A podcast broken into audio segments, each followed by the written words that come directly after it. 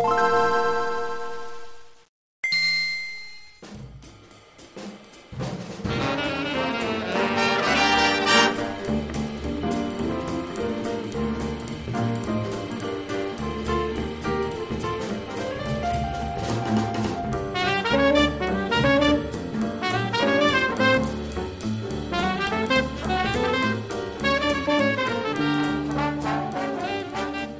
Recomeça em altíssima velocidade mais um fliperama de boteco e hoje aqui estamos com a casa cheia. Vou chamar o meu colega de, de nome igual, que não é o, o outro Renato, né? É o outro que tem nome igual a eu.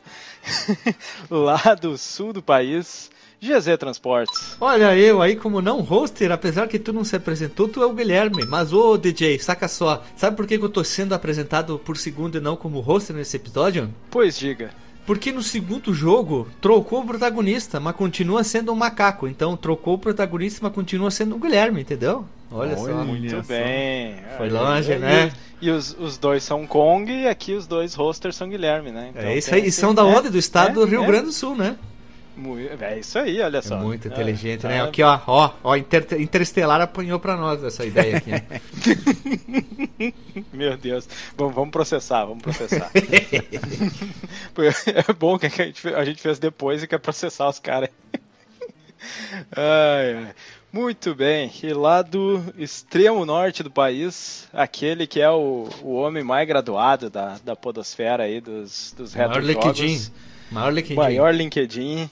O cara, não, e não só, né? O cara, ele faz de tudo, né? O cara é músico, é professor, é doutor, é... Não, tem, não tem nada que esse homem não faça. É o Schumacher das edições de podcast aí, o cara que volta no tempo pra editar, edita ao vivo, é uma loucura. Edita antes do episódio ser gravado, é outro nível, né? É, é, é uma loucura. O último episódio eu ouvi antes da, da gente gravar. Foi, foi incrível a experiência. A gente termina de gravar, aí o Marcos tá aí no. Não, antes da gente terminar de gravar, o Marcos já tá no drive, podem ouvir. Mas como assim, Marcos? Pode Marcos, fazer a é avaliação de isso vocês, né? Doutor Marcos Mello. O editor quântico, né? É Opa, que- é, é nós e, e- e- Eu até esqueci de novo, toda vez vocês ficam me interrompendo quando eu tô fazendo minha apresentação, eu esqueço o que eu vou falar. Mas é isso aí, cara. Eu tenho a Dois resposta. Eu tenho a Hum. resposta, porque o Marcos Melo larga no drive antes da gente terminar de gravar. Hum, Porque o tempo passa diferente dentro da casa do Marcos Melo. Entendeu? É que nem a ideia do interestelar, né? em planetas que o tempo passa mais rápido e aqui na Terra ma- mais devagar. Pro Marcos Melo é quer dizer. tudo Tem um buraco diferente. negro aí perto da casa dele. É um buraco Quer dizer boto, que né? Cazuza, Cazuza estava errado quando ele falou que o tempo não para? Não para, ele, ele é cíclico, gírico, é estranho. Lá na casa do Olha Marcos aí. Mello ele para, hein? É, assim que, que a gente acabou de gravar, o tempo para lá, ele edita e entrega na hora. É Eu tenho aquele nível. poder do, do, do, do Mega Man lá, que ele paralisa o tempo. É, literalmente o- o Marcos é puro, é puro aço, né? É isso aí. Mega Man. Muito bem, vamos dar prosseguimento aqui nas introduções. Aquele, o homem da voz macia que tem o saxofone sempre de fundo, Renato Guardi, o, o outro eu. Sou eu, na verdade, ou sou você? Quem somos nós? nunca saberemos. Puta que Nunca. pariu, que abertura filosófica. Talvez sejamos a mesma pessoa, só fazendo vozes diferentes que o Dr. Marcos Mello, que é muito safo na edição, ele faz parecer que é duas pessoas. só- É truque de atualização, né, cara? É, eu posso isso aí. editar o, o, o próximo filme do- da série Se Eu Fosse Você. Tá aí, ó. Acho justo. Tony Ramos vai O- gostar. tem, tem aqui um integrante que não está hoje que talvez ele, ele tenha essa teoria da conspiração, porque ele que sempre nos, troca aí. Quem, E quem nunca um, viu vocês dois juntos, esse é o problema. Nunca viu nós dois juntos. Ah, Pô, ó, eu ó, nunca pera, vi ninguém do podcast junto, então tá. Ô, Renato. Todo mundo pode ser a mesma pessoa. E DJ, vocês têm que dizer assim: se eu sou eu, tu é tu, quem é mais burro entre eu e tu?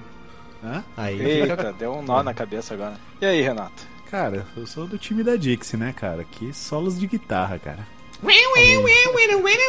É isso aí. Isso aí, metaleira, né? Não dá pra confiar, né? Essa galera do rock aí não, não dá pra confiar.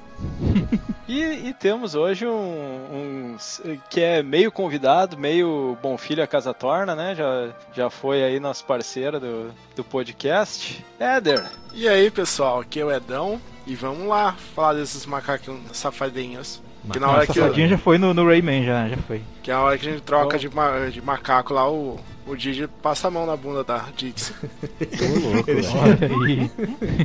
Ó, sabe que eu nunca reparei nisso não, hein? Não, não sabia Também dessa não. história. hein? Eu, Quando eu- a- ela entra, ela dá uma bicuda na, na raba dele. Quando ele entra, ele puxa o. Faz, dar um- faz uma bulinada ali. não É é, uma amor. puxada de cabelo? Ah, não, eu sempre imaginei que era passando a mão na bunda da macaquinha. Olha isso, senhora. Eu, eu- eu garanto que o, o Éder é o que mais tem credencial aqui pra gravar esse podcast. Quan- Quantas vezes tu terminou já o Donkey Kong 2, Éder? O 2, vou falar pra você que é o que eu menos joguei. Que eu, eu prefiro mais o 1 e o 3. Olha, Olha aí, é do meu time, é do meu time. Mas o meu aí, favorito é o 3. É o, pre- o primeiro o 3, Puta, é depois muito o 1 do meu time, cara. e depois eu, o eu 2. também. É, o mapinha também. mais interativo, né? É, é, vocês sabem que o meu negócio é o mapinha. É, o né? 1 eu gosto mais por causa da nostalgia, né? Que foi da molecada jogando sem password, jogar, sentar lá e jogar tudo de uma vez, sem, É, isso aí, mesma sem coisa. password não, sem a fita pirata que não salva também. Eu já tava estranhando. Vamos, o cara tem que ser guerreiro, hein, pra, pra terminar o Donkey Kong. Não, tem que ser macaco, cara. Tem que jogar com as, com as duas mãos e os dois pés, porque os pés tem indicador, né? Então é mais habilidoso. Né? DJ, já que tu é o host, mas eu vou fazer uma pergunta pra ti, cara. Diga a gente, nós. A gente falou certas coisas sobre banda brasileira. Queria fazer pra ti uma pergunta. Vamos fazer uma abertura diferente. Diga Hum. umas bandas. Vamos, vamos fazer nós aqui, 5 aqui, 5 vezes 2, 10, 20. Bandas brasileiras que nós gostemos de rock, de hack and roll. Queria citar duas. Eu, Guilherme. Eu, Guilherme, não. Vagabanda. O não, o não hoster. Vamos lá. O primeiro, o maior representante de todos, Raulzito da galera. Esse é o maior. E depois uma banda que eu gosto muito, não pude ver ao vivo, que é o Made in Brasil.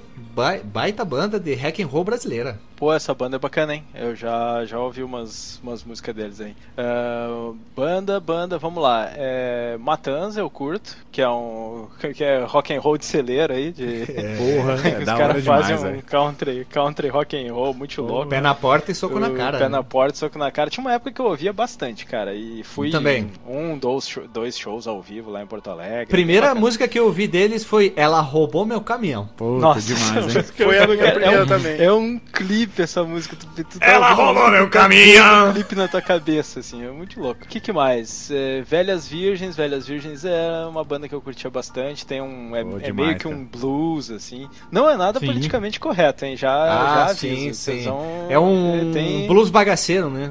É um blues bagaceiro. Du- Duas bandinhas assim que eu, que eu curtia bastante. É, E é bem underground. as- é, O Matanza nem tanto, mas também não é tão, tão famosa quanto É, o Matanza acabou e voltou como Matanza Inc. com outro peão no vocal, né? Olha aí, não, não ouvi ainda. Sim, Com- sim. com outro cara no vocal. Outro cara. E o guitarrista, que é o maluco lá que, que não queria fazer o show, que gosta de uns black metal, ele tá fazendo os shows agora também. Olha só que legal. Olha aí. E os Veja outros? Quem que vem aí com banda? Cara, eu quero, eu quero começar logo chutando balde aqui, hein? Vou falar que eu gosto pra caralho de. Puta que pariu. Censura o Marcos Melo. Tira Marcos Melo dessa Chuta ele daí. Marcos Melo, Não. nós, Marcos, Ah. assim, a gente não pode citar em nenhum momento. Suprime Ah, é? essa parte aí. Ah, beleza. Mas assim, eu, eu não entendo o, o, o ódio às vezes que as pessoas têm, que ficou meio que moda de, dos anos 2010 pra cá, eu diria, de dar hate, né? Na, na- porque. Ah, acho que fui eu que comecei É. isso, cara. Porque eu sempre odiei desde pequeno. Foi tu? Foi Fui tu? eu, cara. sozinho. Mal, Tu eu foi na internet. Isso. Eu fui na internet e escrevi num blog. Sabe por que, aí, que eu tô pedindo isso, sabe, gurizada? Ah. Sabe por quê? Porque, porque nós gravamos um podcast, né? O Edward tem seu canal, porque já que a gente faz isso, nós somos considerados o que? Os influminancers, né? Os influminancers, pessoal aí, fluente na internet. Fluminense. É, os influminancers Ah, aí. pô, pensei que então- tava na segunda divisão. É. Como nós, nós, como influminancers da internet, nós temos que dar nossa opinião sobre isso. E eu queria deixar bem claro que eu gosto de bandas. Eu gosto como outras bandas pesadas, como o Angra, eu gosto também do Almar. Eu gosto muito de Crisium, quebradeira furiosa, Corsos, outra quebradeira. Tem um CD original ah, autografado. Olha, tem muita, muita banda brasileira que eu gosto pra caramba, de outros estilos também. O Patrulha do Espaço, que é um rock and roll antigueira pra caramba. Tem muita coisa boa, Brasil. O Brasil Olha aí, produz não muita conhecia. coisa muito legal. É, temos a Oficina G3, que talvez seja o maior expoente de rock gospel brasileiro. E são um músico um melhor que o outro, tu não sabe quem é o melhor, quem é o pior. E, é, nós temos uma nascente de boas bandas. Tu, Uma Éder, tu que é, o, é uma pletora. Dá um Cara. exemplo aí de rock. Tem que ser brazuca, hein? Qualquer um, Qualquer um, qualquer um. Brazuca. Ah, eu ia falar o Oficina G3, mas você já falou, então eu vou puxar um, Engenheirinhos do Havaí, né? Ah, é que o Engenheiros é, su- é o citado concurso aqui, aqui, né? hein? É, ó, Muito concurso. citado. Não, não pode não citar ele. É, E Tá também certo. outra que eu comecei a ouvir há pouco tempo, tô gostando pra caramba, é o Cachorro Grande. Ah, Boa Grande, banda, né? banda, banda gaúcha. Eu tenho de Você ouvir perdeu nos últimos. CDs, hein? Você perderam bastante, fazendo umas misturas meio, meio eletrônica, uns sons bem nada a ver. Assim, o início é mais rock and roll, depois. É. É, Spotify vai indicando pra mim que fala, ah, o cara só ouve Engenheiros do Havaí e um podcast. Ouve essa daqui também, Cachorro Grande, ou Mas Reação aí em Cadeia, é... essas coisas assim. Nossa, reação em cadeia! Desgrace! Me odeie! Só não esqueça que eu amei você! Olha, Olha o cover, hein? Deus, Deus. Deus. Eu pensei que Maquete era o próprio, eu vou até- pensei que liguei o Spotify sem querer aqui. Eu vou até procurar uma base aqui só pra colocar esse vocal do Guilherme por cima. Ó, já digo, hein? Si menor, sol, rei lá. É, isso aí mesmo. ah, mas olha só, eu também ia falar out- outros gêneros, né? Eu imaginei que vocês fossem pegar bandas mais pesadas. Eu posso botar aqui uma de punk hardcore melódico, que é bacana também pra caramba, que é o Dead Fish. Ah, eu achei que tu ia falar Fat Family, que é uma banda pesada. Nossa senhora. Ô, Guilherme, essa piada foi pesada, hein? Ah, tudo. É, o Dead Fish é uma banda legal, cara. Eu, eu me amarro. Não gosta, hein? Não gosta. Cólera Fish, também. Cólera eu já ouvi. Ah, eu queria citar duas aqui Ah, que é do são Dragão? periclitantes. É, Cólera do Dragão. Puta, imagina que massa botar uma banda de Cólera do Dragão. A banda Sarcófago, que é um dos pioneiros do black metal mundial. Dizem, muitos dizem que eles foram os primeiros a usar o- aquela pintura no rosto, né? O corpse paint. Foram um dos primeiros a usar o blast beat, que é o né, o tupá acelerado. O sarcófago é muito importante no cenário underground pesado nível mundial, não brasileiro. Eles são muito bons, eu gosto bastante. E como é que tu fala de pintura sem citar os secos e molhados, né, cara? Se- puta, como é. Eu queria dizer uma coisa, Dr. Marcos Mello, DJ Éder e outro Renato, que é o Renato. Uma música chamada Amor. Que é uma música que tem uma levada de baixo que domina o tempo inteiro, que é sensacional. A música Amor. Eu gostaria aqui de lembrar uma coisa muito apropriada, que o puta, mano, Black Sabbath plagiou. Quem é que foi, cara? Não foi a Vanusa. Vanusa? Vanusa, Cara, sim. quando eu ouvi aquilo, mano, puto meu cu caiu no chão de uma maneira, cara. Mas assim, eu fiquei arrastando a bunda pra uma Saba Bloody né? Saba. Eu É a, mu- a do. desacreditei, cara. Tu ouviu aquilo e disse, puta que pariu, mano. Tu vê o riff da música da Vanusa, só faltou. You say my Eu não sei a Cara, é não. demais, é igual, é igual, cara. É, vai Nusa. É, vai Nusa, coitada, faleceu. né? Vai, Ela tava link, mal, bem link mal. no né? Porsche vai ficar o... Aí, o... Ah, mas se, ó, se, é o- se é a questão aqui, olha, Leandro e Leonardo tem aquela música que eu, depois eu vou lembrar, a The Count of Tuscany do Dream Theater é uma cópia da melodia da música do Leandro e Leonardo, o solo. tá de sacanagem. É. Que pariu, mano. Puta que pariu. Agora não, não, a gente chegou a outro limite, né? Dream Theater plane- plagiar Leandro e Leonardo, né, cara? Ah, e também 20 minutos de música tem que colocar muita coisa ali, né? Puta. E com 20 minutos de música, alguma coisa tu plagiou no meio, sem nem que tu não queira. É inevitável, né? É que nem o Pink Floyd lá da, da Echoes e o Fantasma da Ópera, né? Que tem a base igual, sabe? Idêntica. Ah, é, isso é legal, hein? A minha, a minha Pariu, música tem que ter um deles. tempo da tua vida, né? É, Sim. tem que ter um tempo da tua vida pra poder ouvir Echoes, né? Tem, tem que marcar no calendário, né? 23 minutos. É tipo o Dream Theater com a 6 grila na turbulência. Eu tinha que. Pá, vou me reservar que tem uma hora pra trabalhar, já vou ouvir ela, porque é 42 minutos. Só consegui uma vez ouvir Ah, ela aquela que é um completa sem CD inteiro, só tem uma música no CD? É, são duas. É. É. CD duplo. De um lado são músicas com mais de 10 minutos e no outro essa aí, né? É, e aproveitando que a gente tá falando de, de música nessa abertura, se prepare ouvinte que a gente vai falar bastante de música também no meio do podcast, cara. Que esse, esse jogo merece. Vamos então chamar a vinheta que Senão não acaba. falamos que chega aí. Vamos Olha, lá. me pularam Vinheta, na caruda, hein, cara. Dá pra- Como assim? Tu não falou ainda? Censura aí. vinheta aí. Censura só porque eu curto de umas coisinhas mais pesadas aí, pô. Fala aí. Vai lá, Renato. Tu vai, tu vai dizer que tu vai trazer aquela banda lá dos caras que usam maquiagem igual o Kiss também, sabe? Faltava essa. Nem manjo o que que é, velho. Ah, ufa, ainda bem. Ô, mas você mandou aí Patrulha do Espaço, cara. Já que você mandou essa aí, eu vou mandar uma pra competir aqui, ó. Recordando o Vale das Maçãs. Um prog dos anos 70, muito foda. Não conheço. Cara, vocês vêm com cada uma que eu acho que Esse vocês é o nome. com a minha cara, mano. Eu pensei que ele ia começar a falar que eu tava recordando Vai da Mansão. Eu tipo, também. ouviu a música, mas esse é o nome da banda. Aí, que mais que você mandou? Tu mandou umas coisas interessantes aí também, né? Casa cara? das Máquinas. Casa das Máquinas é, É, legal. Casa das Máquinas, você falou do Made in Brasil. Eu lembrei do 365, cara, que canta aquela Não. música lá, São Paulo. Puta, da hora, né? Eu pensei que São Paulo fosse só do Supla. São Paulo, a cidade onde eu nasci. escuta aí, cara. É, o cara, Aí, assim, o cara aqui dizer no- que uma banda com esse nome aí é dos anos 70 é redundância, né, cara? Só podia ser dos anos 70. Tinha Aí, que tá assim, muito no LSD. No- nos anos 2000 aqui, aqui em São Paulo, cara, teve umas coisas legais, cara. Tinha um- Ah, não vem com o CPM. Não, não, não vou falar do, do movimento emo, eu detesto essa merda aí. É, tô falando do... Aqui em São Paulo teve um, um festival que teve vários anos que chama é, Brasil Metal Union. E teve muito... Cara, eu conheci muita banda lá, eu ia toda a edição, cara. Eu vi, porra, Plata de Danã várias vezes, achei muito louco. Tem a, a banda que hoje é do o Paulo Anhanha, que é um produtor musical, é ganhador, de, ganhador do Grammy, que eu já gastei uma grana aí com o curso dele já, e O cara recomendo. tá muito, né? Ele tinha uma banda chamada Monster, era legal demais. Não, conhe... não conheço. Posso, posso falar mais uma ali, só pra não esquecer aí, só pra dar um- Manda. uma chamuscada bacana? Eu gosto de Paralamas de Sucesso. É, é legal, É cara. bom, é bom sim. E o Terço, o, te, o Terço é uma banda também, paulista, se não me engano é paulista. Eles têm um, já falei até, eles têm um álbum tributo ao Raul Seixas que é impecável. É coisa fina de se ouvir. Só que muita gente já me, me, me apedrejou por eu dizer que eu não gosto de Os Mutantes. Não consigo gostar de Os Mutantes. A Não- novela era bem ruim mesmo, né? É a novela. X-Men brasileiro não vira Puta, não, né? cara? Ei, o, o Joéder tá afiado, né? Tá, tá piada.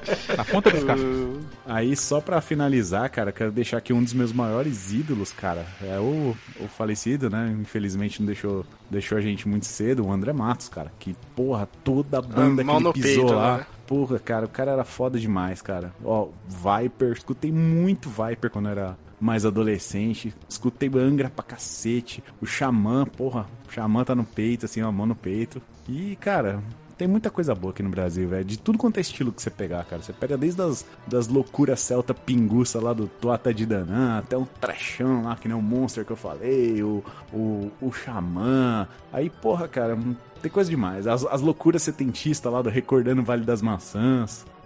Po- posso fazer uma transcrição aqui? Olha, Transcri transcrição. Eu Transcrição. vou, eu, vou, eu vou fazer assim, eu sou um reclamador de poesia, pra quem não sabe, né? O, a banda Made in Brasil canta uma música chamada Uma Banda Made in Brasil, que eles dizem assim...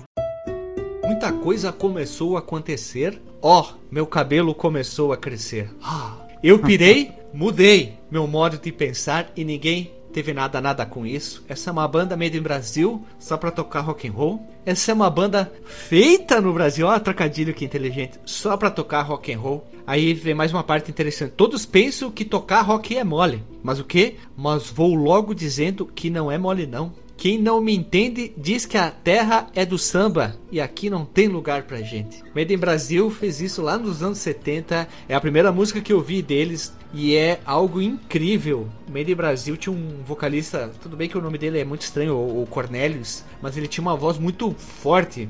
Eu conheci ali com o Paulicéia Desvairada, eu ouvia direto um puta álbum do Made in Brasil e estão ativos até hoje, hein? E o baixista, que é o que canta hoje, que é o dono, que é o Oswaldo, ele tem aquele baixo, baixo, baixo é foda, né? Baixo em forma de meia lua, estrela, que ele não deixa ninguém encostar a mão, hein? Essa música já foi recomendada pra mim no Spotify, Guilherme. Já ouvi Pode essa. ouvir, que é, é- é sensacional. É um rock and roll clássico, seguindo aquela estrutura de mi, ré, lá, volta pro mi, acabou.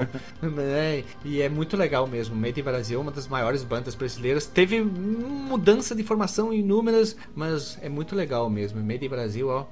Jack o Estripador, o a próprio Paulicéia Desvairada, Minha Vida Rock and Roll, do Salvo Rock Alivia. Tem mais coisas aí que é- vale a pena. Eu queria Fora os bluseiros, né? Eu queria deixar um abraço aqui pro meu irmão mais velho, né? O Bruno Gouveia, lá do Biquíni Cavadão.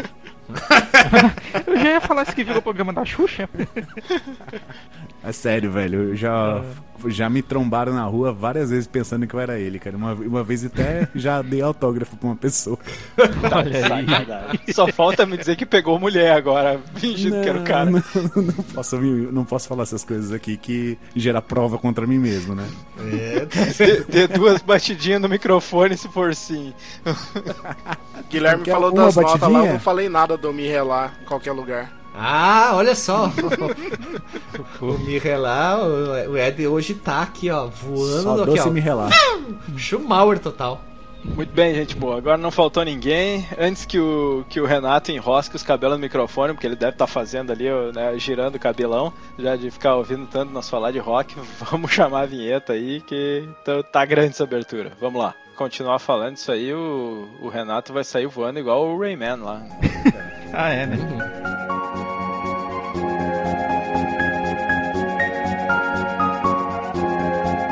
Se você quiser enviar um e-mail para a gente, você manda um e-mail para contato@fliperamadeboteco.com. Se você quiser entrar no nosso Facebook e o nosso Twitter, é facebook.com/fdeboteco e o Twitter também é twitter.com/fdeboteco. O nosso grupo do Telegram é t.me barra fliperama de boteco. E você pode também ajudar a gente lá no Padrim com algum dinheiro, alguma verba que você possa em padrim.com.br barra fdb. E roda a vinheta.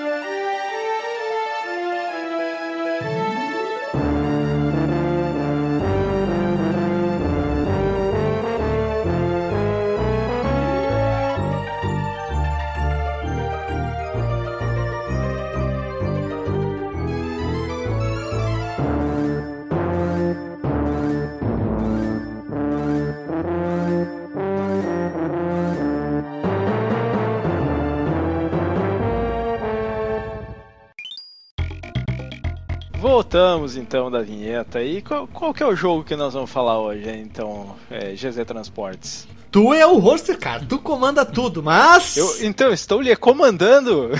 nós vamos falar sobre Doco Country 2, ou melhor, Donkey Kong Country 2 Diddy Conquest, ou no Japão Super Muito Donkey Kong bem. 2. Segundo jogo aí da, da série Donkey Kong Country, que fez muito sucesso, né? Ve- veio pra mostrar que os 16 bits estavam longe de estar morto. Veio pra mostrar aí que, que não precisa de CD, que não precisa dessas frescuras aí pra fazer jogo bonito. E ele, ele segue a mesma linha do primeiro, né? É um jogo de ação e plataforma ali com, com os macaquinhos. Trocou, né? O, pelo menos um, um macaquinho aí na história.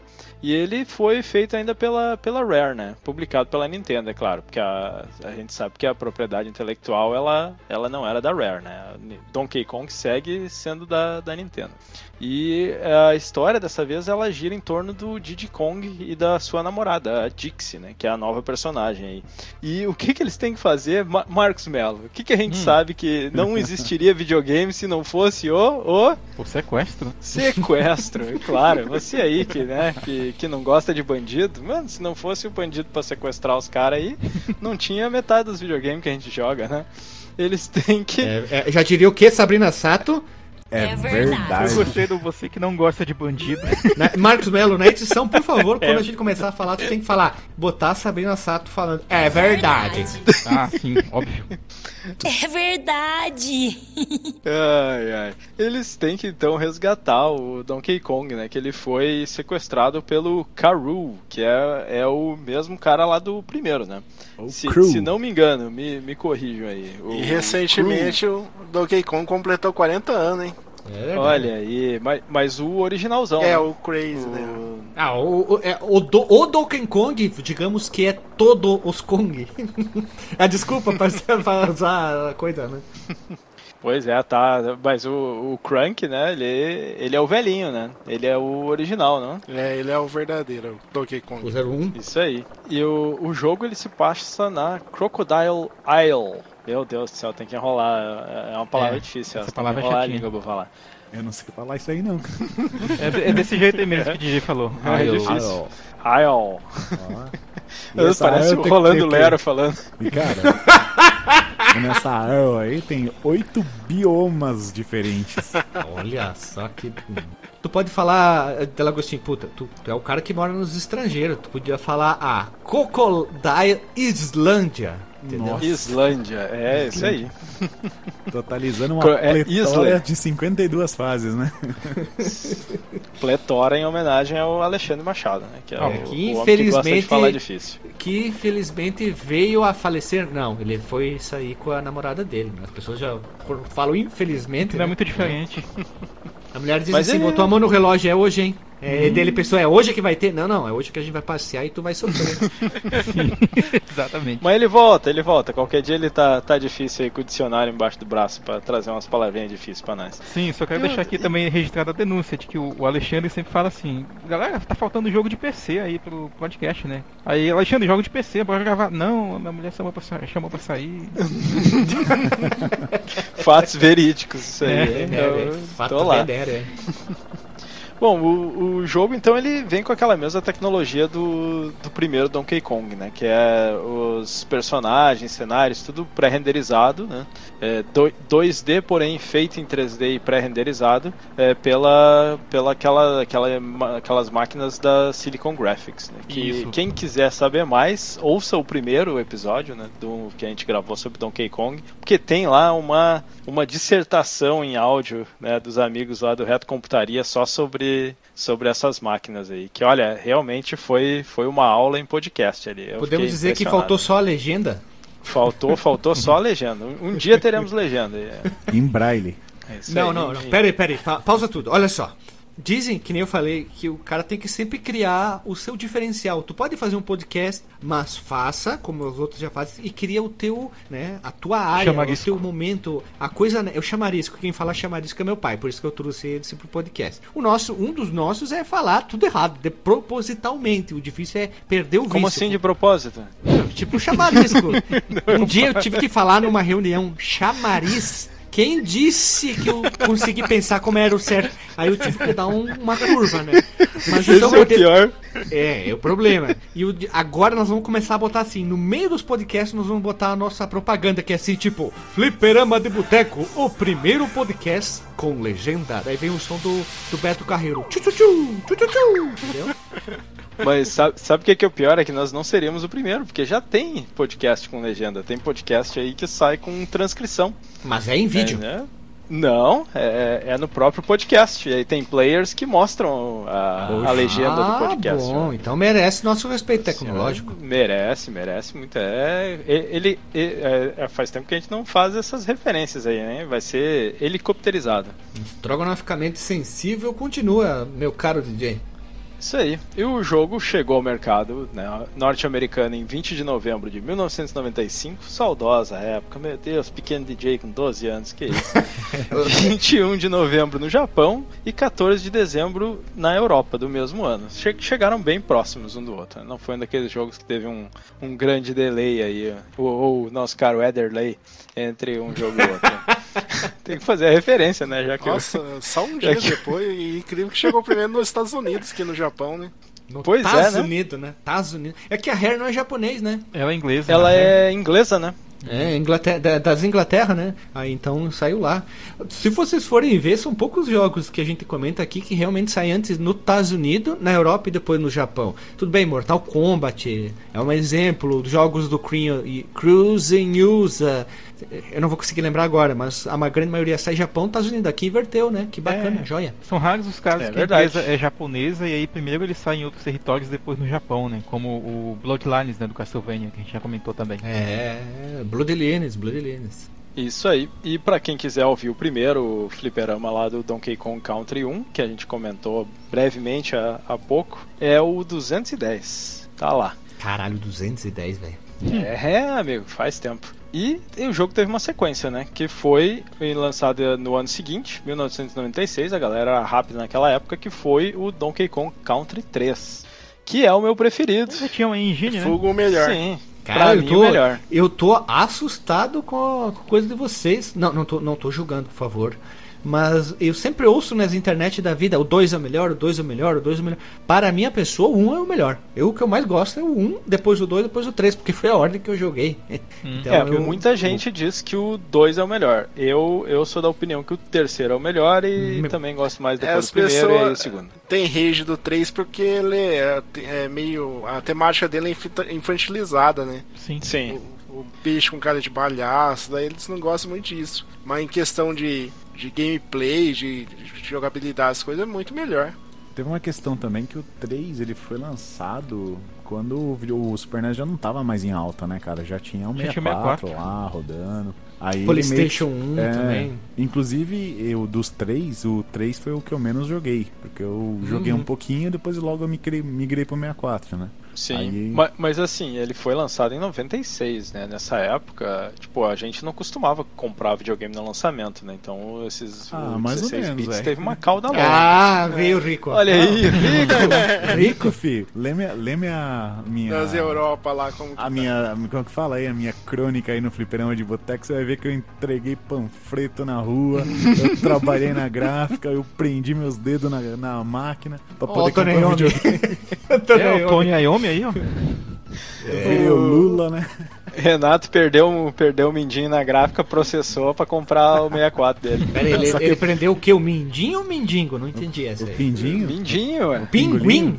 Nossa senhora, cada um Eita, virou um. O pinguim, o minguinho, o pinguim, o pingolim.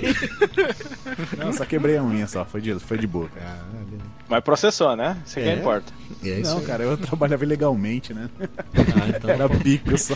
foi a empresa que processou ele. A empresa Pera aí, me pera aí. processou. Era uma fábrica de bico. Fábrica de bico. Você nunca trabalhou numa fábrica de bico? Conhece igual as biqueiras. É, os velhos surdos. Exatamente. Vamos criar o podcast da velha surda, né? O cara fala não sei o que. Apolônio, cara! Ah! Tá tudo errado, né? Saudade bem velha nessa. surda.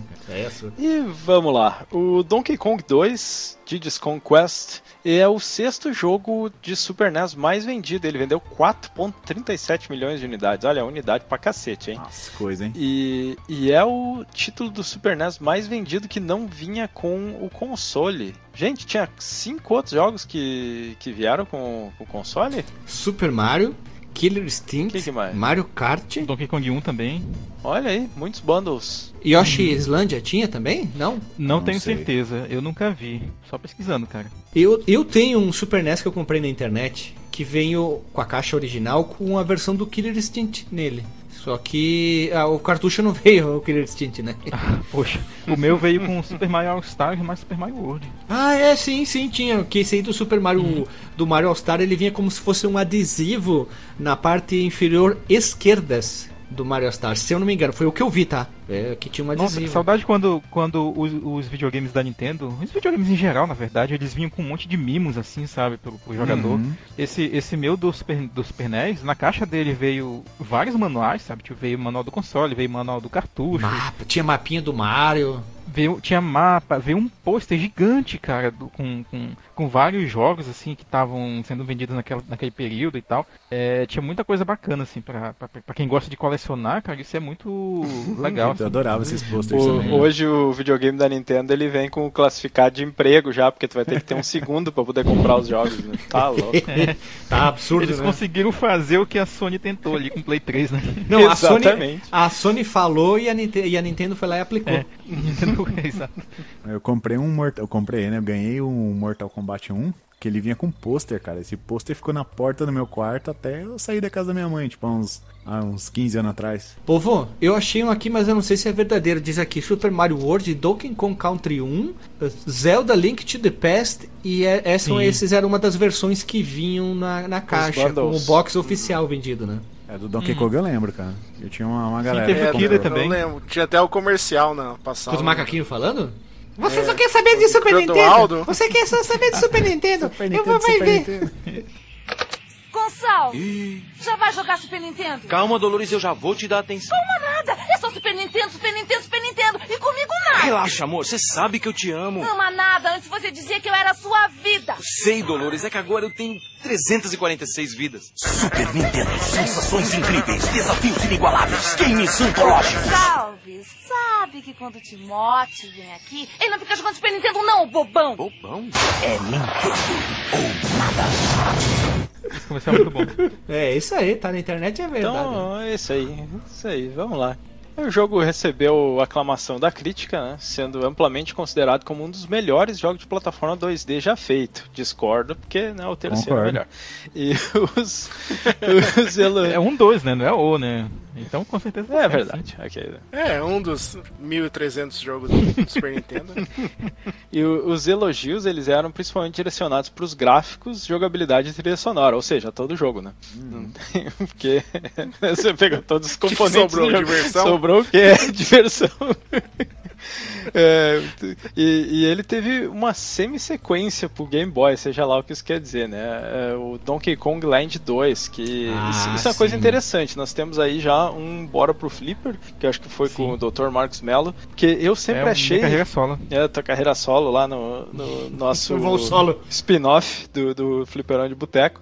Que eu sempre achei que os jogos do Game Boy eles eram versões dos jogos Não. do Super Nintendo, mas não são, né? Eles são outros jogos com suas histórias próprias e tudo, né? Até piadas ali, né? Do Crank dizendo, ah, É igual- porque não dá, só porque era 16 bits, aí ele faz toda aquela piada, né? Uhum. Qual a diferença do Sonic do, do Game Gear do.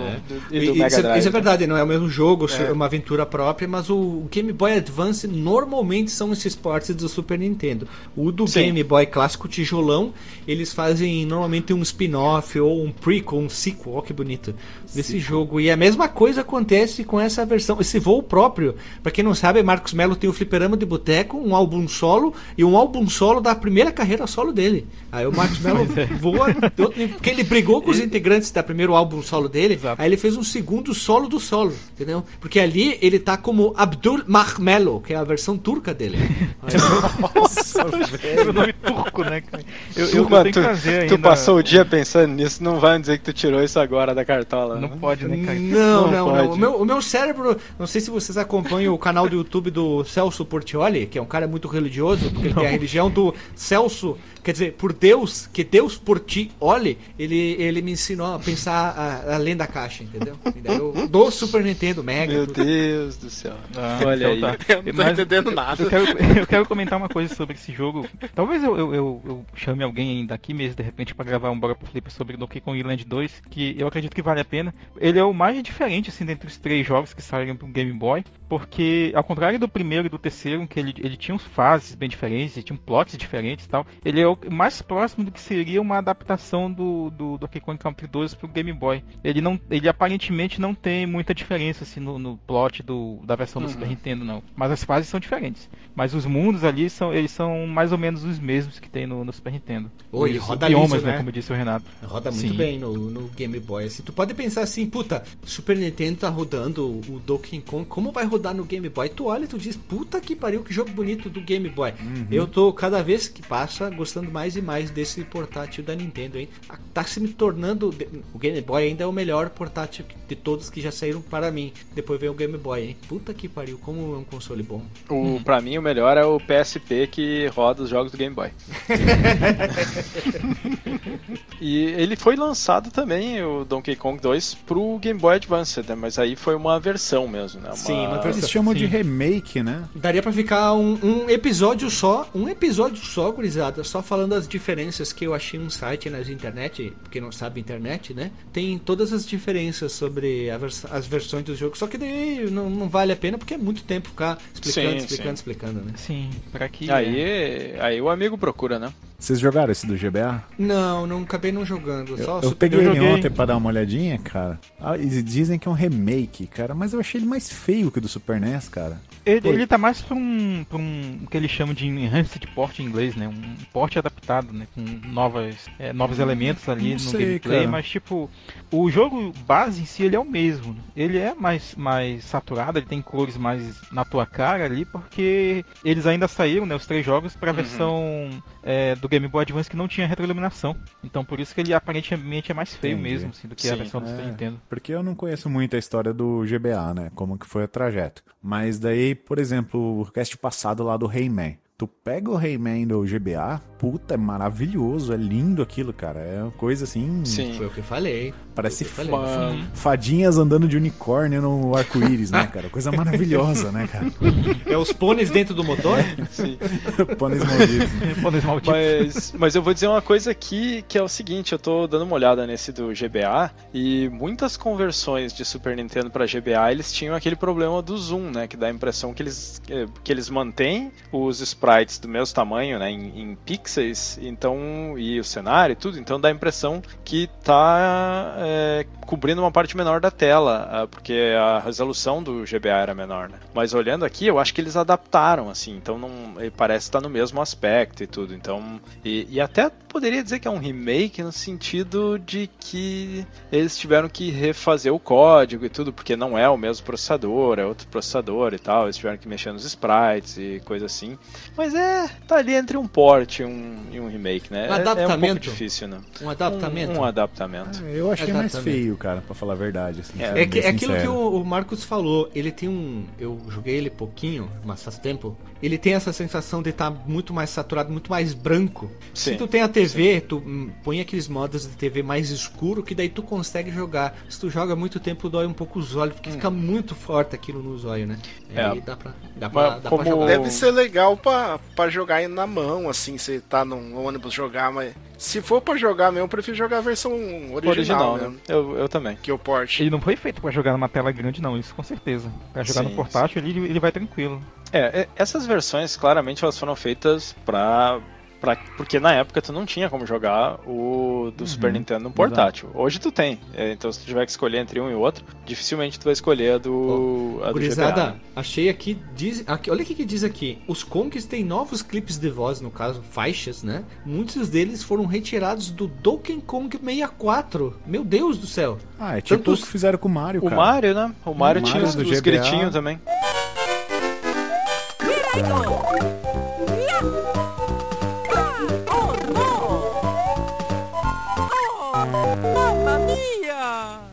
O qua- A qualidade sonora, então, é melhor eles retiraram de lá. Legal, gostei. O Zelda também, né?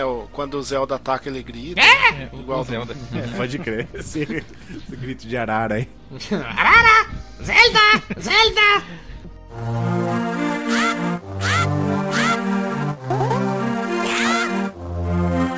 Bom, e pra finalizar a introdução, né? Ele foi lançado também no Virtual Console em 2007. E a gente vai agora então para aquela sessão bacana de como conhecemos o jogo. E podemos começar aí com o GZ Transportes, vai lá. Ontem eu tava voltando da casa dos meus pais junto com a Lili dirigindo e eu vim a viagem inteira de Bento a Caxias pensando como. E a resposta eu cheguei à conclusão: não sei. Pode, pode ser? Pode, pode, pode ser? Vocês compram? mas, não, puxa, não vai- sei, não sei. Tua eu não primeira sei. lembrança do jogo, qual que é? Eu, eu só consigo lembrar de ter jogado ao exaustão máximo primeiro. E eu não tenho mais certeza se eu joguei o 2 em cartucho ou- ou em emulador. Mas eu tenho certeza que o 3 eu joguei no cartucho, mas o 2 eu não sei. Então eu vou botar como não sei, ou melhor, como diria no show do milhão, eu pulo.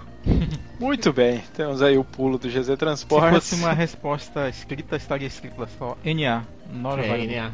É, Vamos, se fosse o show do milhão, tu, tu ligaria pra Lily agora, que é universitária, já foi aí, universitária, pra, pra dar resposta. Ou melhor, se é programação, tu põe a variável como null. null. Sim.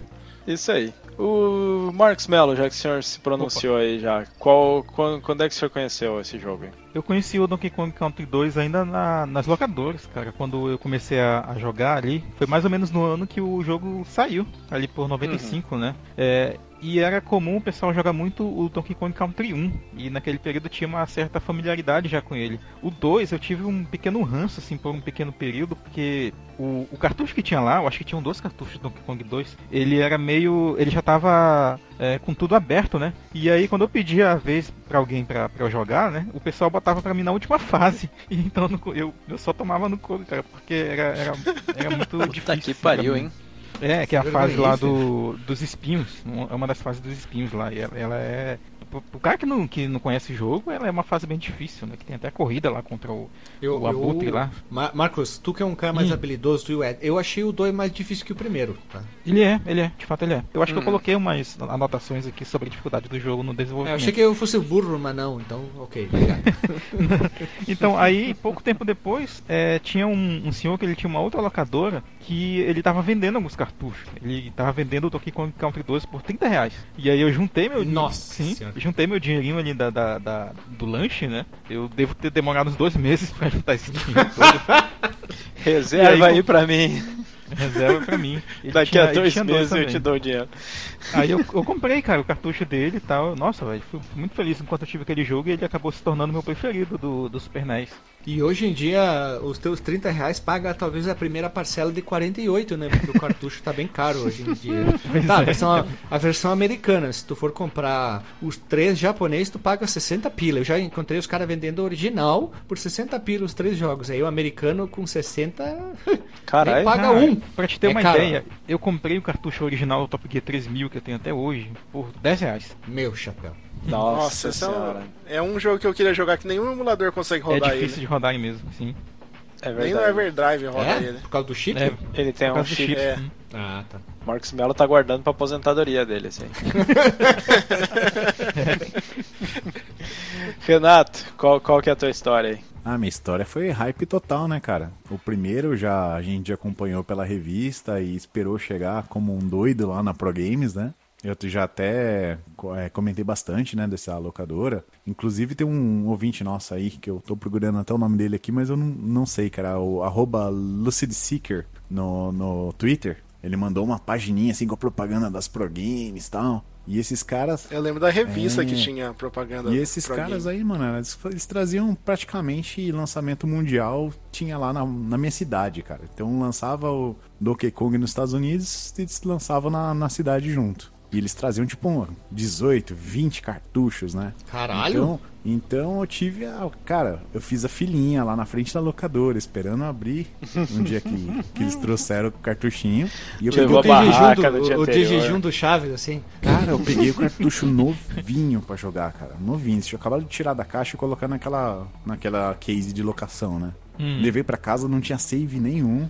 E, porra, Tu, que quer, tu tá querendo me dizer que tu descabaçou Descabacei a memória do, do cartucho? Puta merda, hein? O Renato é um cara bem furioso nessas coisas. hein? Ô, cara, de- demos sorte aqui de, de ter uma- umas redes fortes, assim, perto da gente, né, cara? Porque senão a gente ia ver o jogo depois de 10 anos, né? Verdade. Sim. Verdade. Aqui foi nas locadoras tinham esses aqui. Tem uma, um cara aqui em Caxias que vende jogo. Só jogo velho, ele trabalha com, só com jogo antigo e nada de coisa nova. Ele faz muito câmbio ali. Eu até perdi uma bagatela, eu falei um dia pra Lily. Ele tinha seis jogos de Dreamcast 2, tipo, tipo Shemui 2, é, Code Verônica, tudo original por Olha aí. 200 pila. Eu não comprei de burro, mas tudo A bem. compra nem que se for pra deixar É, guardado. burro, né? Burro, mas tudo bem. E aí ele tem lá a trilogia, nunca vendeu. Ninguém, ninguém quis pagar por esse preço aí. Sim, eu tenho, por exemplo, um cartucho aqui do Link's Awakening do Game Boy. E infelizmente tá só aí pra, pra minha coleção, porque eu não tenho mais o Game Boy. Ó.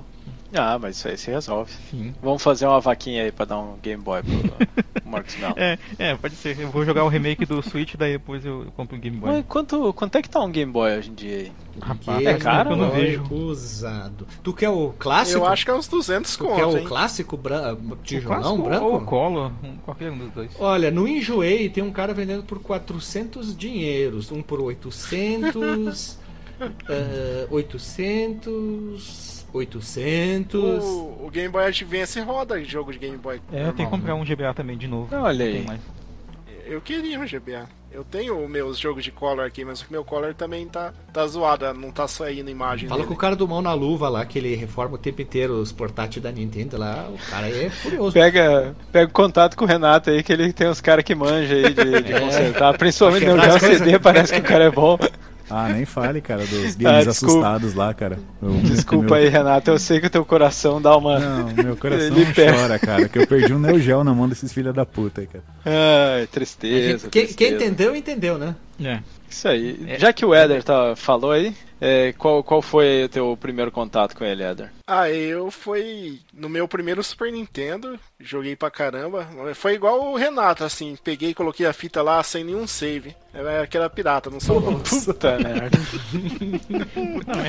Peguei ela novinha sem nenhum save. Por... Era nova? Não, não, aqui não, não salvava. Não salvava mesmo. Ela tinha um slot de bateria, ou, ou Éder? Porque tem umas piratas dessa época que tinha, Não né? sei, é daquela piratinha capenga mesmo, cara. Que, ó, Piratinha safada. o cinza é até azulado. A Lebo é tá escrito com Comic Sans, Donkey Kong. Ô, mas não tinha Pro Games aí em Sumaré, cara? Eu tinha Nada. certeza que tinha, cara. Sumaré, a única pro game que tinha aqui em Sumaré é a rei do videogame. Que eu acho que em Campinas é capaz de ter pro game, mas Ah, em São- tinha. Sumaré, Sumaré não tem É o nada. Eder, né? tipo, tu não pode se diminuir. Cadê o. Não pode ter o complexo do cachorro abandonado. Tem que dizer, tem eu aqui. Eu? Muito bem. É, a minha história com o jogo, é, eu era. Tinha, tinha uma época que, que eu sempre ia nos domingos na casa do meu avô. Que era lá no bairro Fião, em São Leopoldo. E nessa época, as locadoras do meu bairro, elas já tinham tudo ido pro caralho, assim, não, não tinha mais locadora ali naquela época, já tava aparecendo o, o Playstation, no meu bairro não teve locadora com Playstation, assim, eles morreram tudo na época do, do Nintendo ainda. Ô, louco. É Como assim verdade, não teve não teve não. Win Eleven? Não, não no meu bairro. E, e aí a gente né, ti- tinha uma locadora que é lá na, perto da casa do meu avô, que era o verdadeiro fliperama de boteco, assim. Que não, é, não era com fliperama, né? Mas era, era lá, tinha os, loca- os, os Super NES e tudo.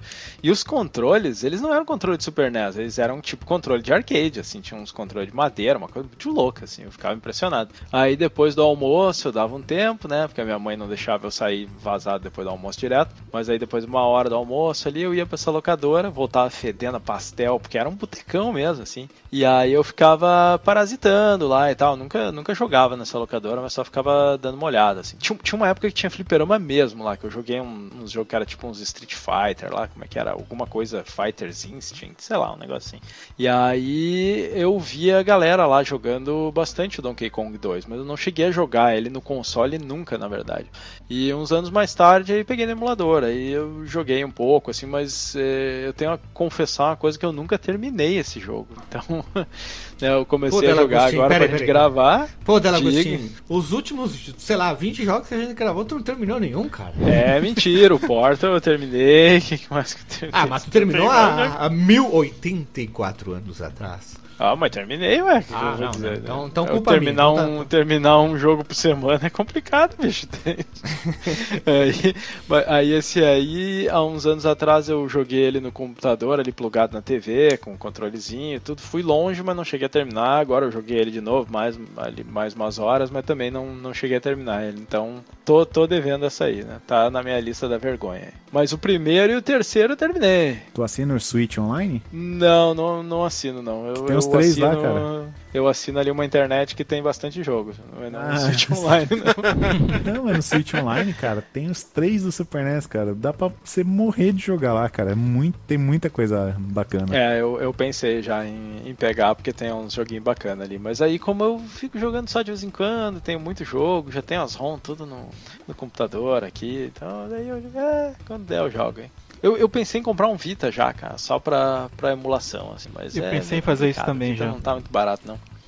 Eu pensei em comprar um Vita e acabei comprando um emuladorzinho chinês É, portátil. vale mais a pena, é mais, bem mais Ué, barato, né? Pode ser que valha É, mais a é. pena mesmo. É, Só se eu- tu eu for gosto- jogar mesmo o Vita. Só se tu for jogar. Dois jogos É, do se Vita. for jogar jogo Dois jogos do Vita. de Playstation pra cima é melhor comprar um, um PSP, assim. Agora for jogar só uns emuladorzinhos, vai no emuladorzinho chinês que é sucesso. É, eu, eu jogo a maioria das coisas que a gente faz aí no, no PSP, quando, quando rola. Eu não gosto muito de jogar Super Nintendo no PSP, porque eu não gosto muito do emulador, não. Então isso eu acabo jogando no, no computador mesmo. E foi essa aí a, a minha história. Não cheguei a jogar no console, não né, joguei no, no computador aí, mas cheguei a ver bastante a galera jogando ele na, na época das locadoras, hein. E é isso. Antes da gente falar do desenvolvimento, só quero deixar um pequeno disclaimer, porque provavelmente esse podcast, pro ouvinte, né, vai ser meio grande, é, mas eu queria também deixar registrado que existem, existe um podcast que, é- que fala basicamente só sobre Donkey Kong e o universo ali. Eles fizeram um episódio de 8 horas, cara, ou mais na verdade, eu acho que são... Então eram vamos lá, vamos partes. bem devagar. Bem devagar. O D. Porra, quer dizer que tem bastante Zen. coisa pra falar. Fliperama MDM de boteco. Desenvolvimento. O desenvolvimento, que durante o desenvolvimento do jogo, enquanto eles estavam desenvolvendo a criação do jogo do Donkey Kong 2, esse que saiu depois do Donkey Kong 1, sendo que a gente tem um episódio que é o 210, que é o primeiro que se passa antes do Donkey Kong Country 2, Diddy Kong Quest, que é o primeiro jogo lá, que a gente tem que lembrar agora que nós temos o Kongão. Fica enrolando, enrolando, que nem redação. No Japão é o Super Donkey Kong. É, fica enrolando Caralho, uma hora pra hora, falar. mano. O cara- redação quando o cara não sabe o que falar, né? Bem nessa. Então, Mas uma coisa que também vale a pena falar é que o muito do conteúdo que a gente que eu coloquei aqui nessa pauta, né, parte dela foi eu que fiz, vem do próprio Twitter do Greg Mayles, que era um dos desenvolvedores, né, que era o chefe né, do- da equipe de desenvolvimento, né, junto com o Tim Stamper, que era o diretor do jogo. E ele coloca muitos rascunhos ali do que vi- virou o, o produto final, ele coloca nomes ali que seriam é, provisórios ali pros personagens e tal. É bem interessante, assim. Eu recomendo pra quem é fã dos jogos da Rare, seguir ele no Twitter, que ele sempre posta ali um- uns pequenos é, pedaços ali de história do desenvolvimento, Pílulas. desenvolvimento dos jogos que ele Ó, que participou. bonito. Pílulas. Pílulas. Drops. muito Drops. bem. Não, Drops a gente não grava há um tempo, depois a gente vai gravar.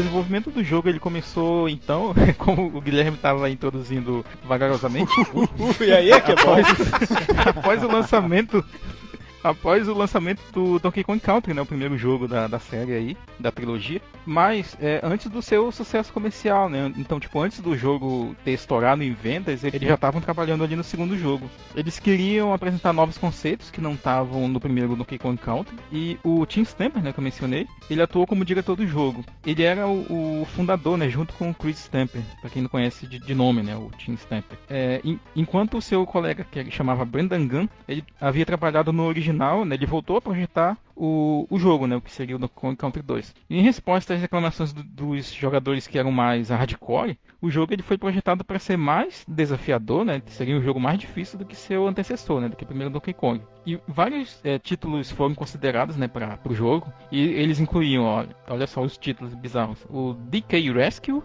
Diddy's Day Out, Diddy's Wild Country e Diddy's Wild Frontier.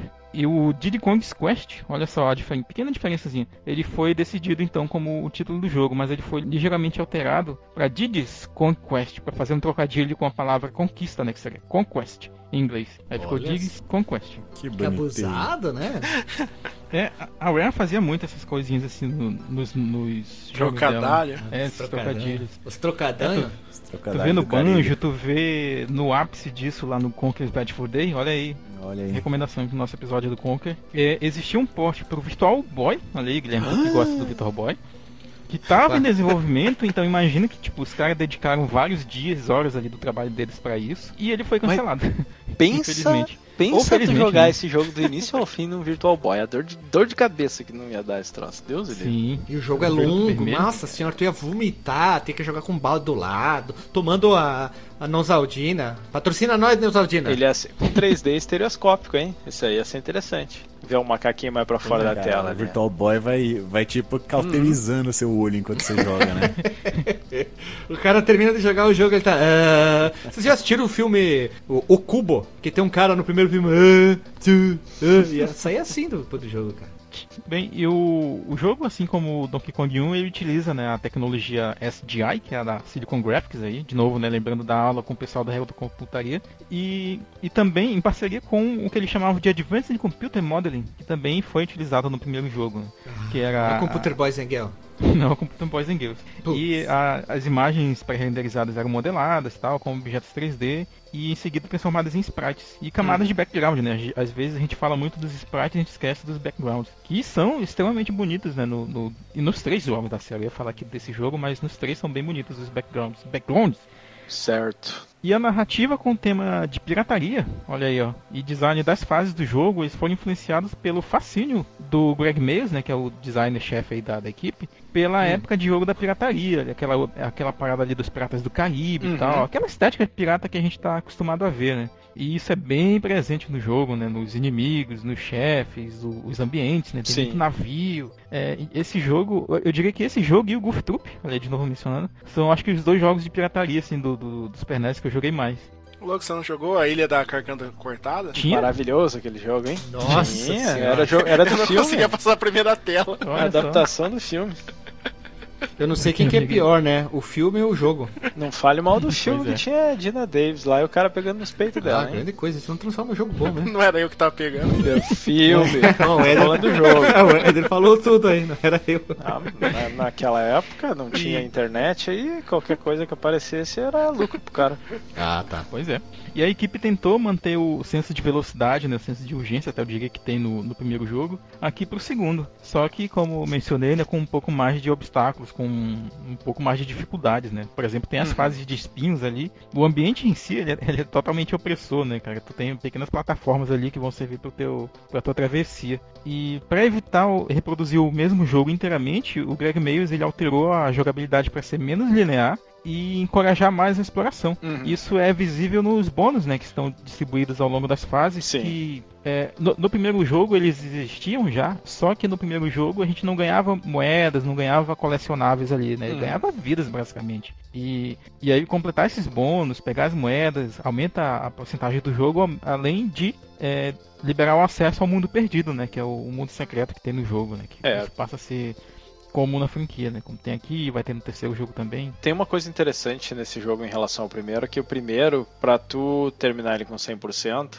tu tinha que achar todas as passagens secretas das fases. Mas não era um item que tu coletava ou alguma coisa assim. Era só, ah, tu achou a passagem secreta da fase, ele vai te dar uma vida, alguma coisa, mas aí terminou a fase e vai ter um ponto de exclamação no nome da fase, né? Pra dizer que tu completou ela com 100%. Esse aqui, ele é mais estruturado, né? Ele tem uma estrutura fixa em cada fase para que tu de itens que tu tem que coletar para terminar com 100%, que é duas moedas lá do, é, não sei se é, são as moedas do bônus, né, que tu vai no bônus. É, Clay. É, é eles chamam de Clean Coins.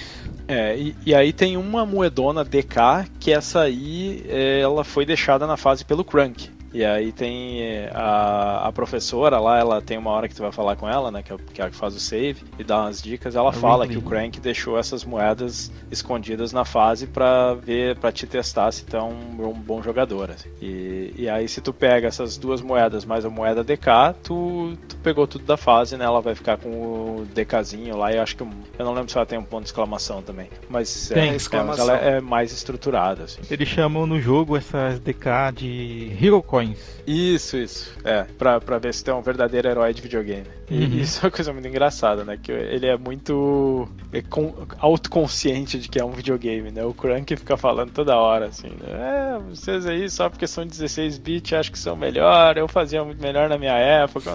muito bom. assim. Uma cor. É, isso é É, só e ele, ele tem no. E tem o pódio, né, no final, né? Tu falou desse, desse aspecto aí, que é bem legal, vale logo a gente falar. Que quando tu termina o jogo, aparece lá o. o- Esqueci como é que é o nome em inglês, mas é um pódio lá onde tem os heróis do videogame, né? Aí tá o, o Didi, né? Que é o teu personagem. Aí tá o Link, tá do Legend of Zelda. tá o Mario e quem mais que tá, gente? Sonic. Aquele, o... Não tá não, não, Samus, mas tem o por sapato acaso. do Sonic lá. Só o tênis, É, né? e a arminha do Earthworm Jim. Do Jim, né? Uhum. Ah, isso é, é muito bacana essas Ah, referências. tá o Yoshi, o Yoshi também tá no- nesse pódio. Mas Yoshi é dinossauro, né? Tem tudo a ver. Macaco, dinossauro. Ah, King Kong. É, tem os lagartos. versus. Godzilla, entendeu? Tudo tava. vi- A Nintendo viu lá atrás, quer dizer, a Rare viu que isso era possível. A Warner copiou a Nintendo. É, É. olha só. Pss. E aí, pra, pra surpreender os jogadores, a Rare decidiu lançar o Diddy Kong como, como protagonista do jogo, em oposição ao Donkey Kong, que é o protagonista do primeiro jogo. Eu sempre gostei mais de jogar com o Didi no, no primeiro, assim. Eu, também. Eu, eu jogava com o Donkey só quando precisava do personagem mais pesado, assim. Tipo, tinha inimigos que tu não conseguia matar com o Didi, eu trocava. Mas em geral eu gostava mais de jogar com o personagem mais É rápido. mais rápido, ele pula Sim. mais alto. Sim, né? Desde o primeiro, ele é mais ágil. Só que Mais aqui ágil. ficou estranho porque tu não tem um. É, já que ele é muito inferior a, a de. A de É que não tem um jogador tanque, É. né? como tinha no primeiro jogo o Kongão, que é aqueles inimigos clássicos mais fortes que tu só matava com o Kong. Aqui tu sente mais, porque os dois jogadores são mais habilidosos. Apesar que eu prefiro Eles jogar com a leves, né? Dixie, porque ela é metaleira, né? Ela é, é heavy metal, né? E voa. avua, sai dando a voadeira É, lá. a, vo- a a- giroleta a no cabelo, né? Que nem o He-Man, né? O He-Man. É, a gente chamava assim mesmo, eu acho. A voadeira da Dixie, do cabelinho dela, né? Que ela vai girando. Professor de português que ouve a gente falando, eles devem sentir uma dor na alma, assim, absurda. É, lembrando que aqui eu tô encarnando o Marcos Melo de 10 anos que joga- jogava o jogo e não tinha conhecimento de português, né? Mas enfim, é, o Greg Mayers ele disse que ele foi ousado né, em dispensar o Donkey Kong no- nesse jogo, porque ele, era, ele mesmo era muito jovem, ele estava com 23 anos na época do desenvolvimento do jogo, e isso permitiu que eles ignorassem os riscos. Então, tipo, eles meio que não estavam nem aí para as atitudes que eles fossem tomar né, enquanto empresa e que fossem e que eles julgassem ser inovadores no jogo, né? É interessante até, isso rendeu bons frutos assim na, naquele período. É, me surpreende a Nintendo não ter interferido, né? Ah, é? A Nintendo deu carta branca pra eles e disse, ó, vai Se lá. bem que ainda me surpreende bem mais eles terem deixado sair o Conker, né? Sim. Sim. Bem, enfim. Eles se giram que não viram, né?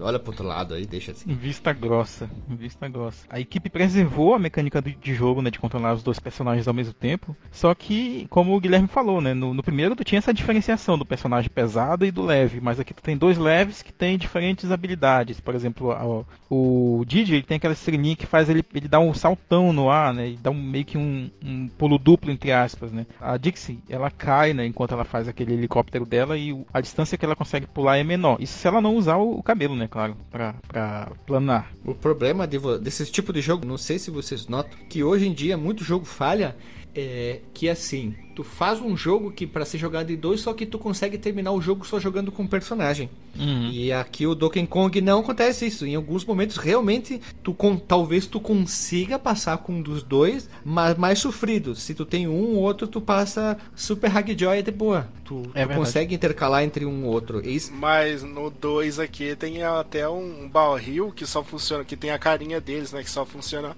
ou com o Digi ou com a Isso é bacana, E- cara. Isso, não sei vocês. Isso que eu acho legal de, de a jogabilidade, né? Ele conseguir se basear nisso, né? Tal parte com um personagem, tal parte com outro personagem. Tu tem os dois, tu escolhe. Mas talvez tu consiga passar aqui, meio sofrido. Claro que se tu bloqueasse, se tu não tem o personagem, aí fudeu. Aí é um erro de design, né? Mas eu acho legal. Isso eu gosto bastante de poder ter várias opções. Ele torna um, o, o- o- digamos, o replay do jogo melhor até do que uma jogada, acabou, pronto, foi. É, e isso que o Eder falou é é legal, mas é mais usado, até onde eu lembro, no começo nos bônus, né? Onde tu, pra acessar algumas partes ali, tu tem que estar É, pra os dois uns juntos. bônus, né? né? É, mas lá no Mundo Perdido tem uma fase, assim, onde pra prosseguir nela é bom que tu esteja com os dois personagens, senão tu vai ter que perder e começar ali do checkpoint ou do começo da fase de novo. Mas é assim, é, é mais como um elemento ali de, de desafio do que, do que de sacanagem, sabe? Ele, eu ainda considero ele bem redondinho, assim, nesse sentido. Por mais que tenha esses, esses barris que só permitem um personagem ou outro prosseguir.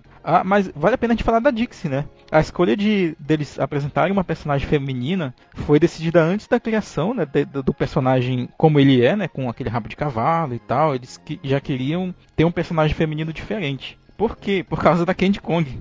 Que a gente já comentou aqui que no primeiro jogo ela é aquele personagem de proporções bem diferentes de qualquer outro macaco que tenha no jogo. Né, e ela é sexualizada, né? Ela, ela lembra uma, uma Ah. humana. Imagina. Pois é. E aí, só que para acelerar o processo, o que, que, que eles fizeram? Eles pegaram o modelo do Diddy Kong, mudaram ali a, a paleta dele um pouquinho e colocaram o cabelo. E alteraram um pouquinho o rosto também. Então a, a- a Dixie é basicamente o Diddy com algumas mudanças ali. Tanto que eles parecem bastante, né, os dois, né? Assim, dá pra, dá pra considerar, ok, são dois chimpanzés, né? Mas aí fica Marcos. revelado, né? Ah, Cavaleiros do Zodíaco faz isso há anos e a gente acha personagens legais, né? Só muda o cabelo. é verdade, a namorada do Ikki é igual o Shun, né, a Esmeralda. Só de cabelo amarelo. Que é igual a China. é a Todos são iguais, só muda o cabelo. E aí quando a perdeu a originalidade, faz um, um Shiryu com o cabelo um pouco mais claro um pouco mais escuro, exemplo. né? É, A Marinha e a China que era muito copy-paste, né? Só, literalmente acho que só mudava a cor do cabelo de, de Pois vermelho é. pra verde. E a equipe é, considerou também vários nomes pra ela. Dentre eles, olha só os nomes: é, de Danny, Di, Daisy, Dandy, Dolly, Dizzy, Danny, Puta. Dolly, cara. Dolly, Duck. Ó, e, e tinha um nome lá, eu vi, Duck, pato? é, eu vi um no- eu vi as anotações lá do Greg Mails. Um dos nomes que tava lá, era, eles colocaram na zoeira, óbvio, mas tava Dick Lick. Né? Pegaram a, Gypsy! Jink, Lala, pô, Teletubbies, uhul. Mas tu pegou a parada, né, Guilherme? Tipo, em inglês fi- ficaria algo. Eu vou até ter que bipar isso também. Ficaria como lambe. pois é. É Mas o aí. Chups Jeba, Chups Jeba, pronto. Sim. e aí o Shigeru Miyamoto, olha só, aparecendo aqui na história, ele participou da, da criação dos personagens do jogo, assim como no primeiro jogo, né? O, ele sugeriu diferentes opções para adornar né, a boina da, da Dixie e acabou que no final eles escolheram o logo da Rare, né, para ficar ali no, no design do personagem. Não dá pra ver isso no sprite, mas nas artes do, do jogo tem. E olha só, uma das sugestões dele era para ser um logo é, inspirado no- na banda ABBA, no grupo musical, né? Qual que é a aba Pois é. mesmo? É a do Dance It Queen. Essa aí? É deles essa música? A aba, que- a aba É, né? canta que música? Isso. Dance, Dance, Dance Queen? É, então por isso podia ser Dixie Queen. Olha ali, ó. Olha. Tá cer- Tá certo, é de, eh, Dance Queen e Mamma Mia. Mamma Isso, Mia. eu lembro da Mamma Mia. É, a única que eu lembro é Mamma Mia. A escolha de, de design do, do jogo para que os personagens eles não montassem mais nos animais, mas eles se transformassem neles, foi por causa de limitações de sprite mesmo. Né? Não foi por motivo de lore, não, outra coisa assim. Eles. Mas no 2 eles ainda mudam É, em tem, tem momentos em que eles Tem- é, montam, mas é né? menos presente. É, tem momentos que eles se transformam Sim, em Tipo animais. aranha. Certo. Aranha Sim. que usa All-Star. É, eles ainda montam. Oito All-Star. Prejuízo do caralho, hein? Prejuízo do diabo pra comprar tanto tênis, né? Sim. Mas eles ainda abandonam mais ainda no terceiro essa ideia, né, da montaria. Tem, eu acho que uma fase só no terceiro que eles montam e nas outras todas eles se transformam. Aqui eles vão gradualmente transferindo esse, esse conceito, né? Olha, é, o desenvolvimento é as partes mais legal, né? Apesar que, todavia, entretanto, a gente tinha falado no, no Castlevania 4 que já estava sendo desenvolvido junto com o 3. Eles já estavam pensando tudo junto, né? Uhum. Ah, já vamos fazer o 1, já vamos fazer o 2, o 3 e o, o do 64 sem nem ter saído do 64. É engraçado esse processo Sim. deles, né? Eu acho que eles sabiam que o Donkey Kong 1 ia, ia render, assim, né? Eu, eu imagino que eles tivessem essa ideia já, por isso que eles já começaram a fazer o segundo antes mesmo de, de ter lançado.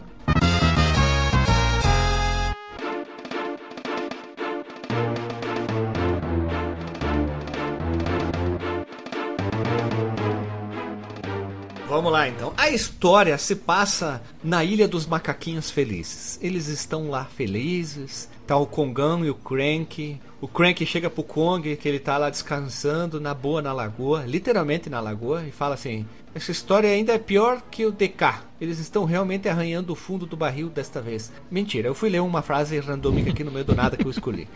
Ele, ele fica enchendo o saco do Kongão, que ele tá relaxando, né, na praia. E aí, daí o Craig de- de- fica falando pra ele que ele nunca descansou quando era mais jovem. Pra ele era aqui, ó, labuta o tempo inteiro. Isso que eu acho legal. Isso aí é o meu pai, A cara. frase- O meu pai que é viciado em trabalho, cara. Quando eu, toda vez que eu digo que eu vou tirar férias, ele. O quê? De novo tirar férias?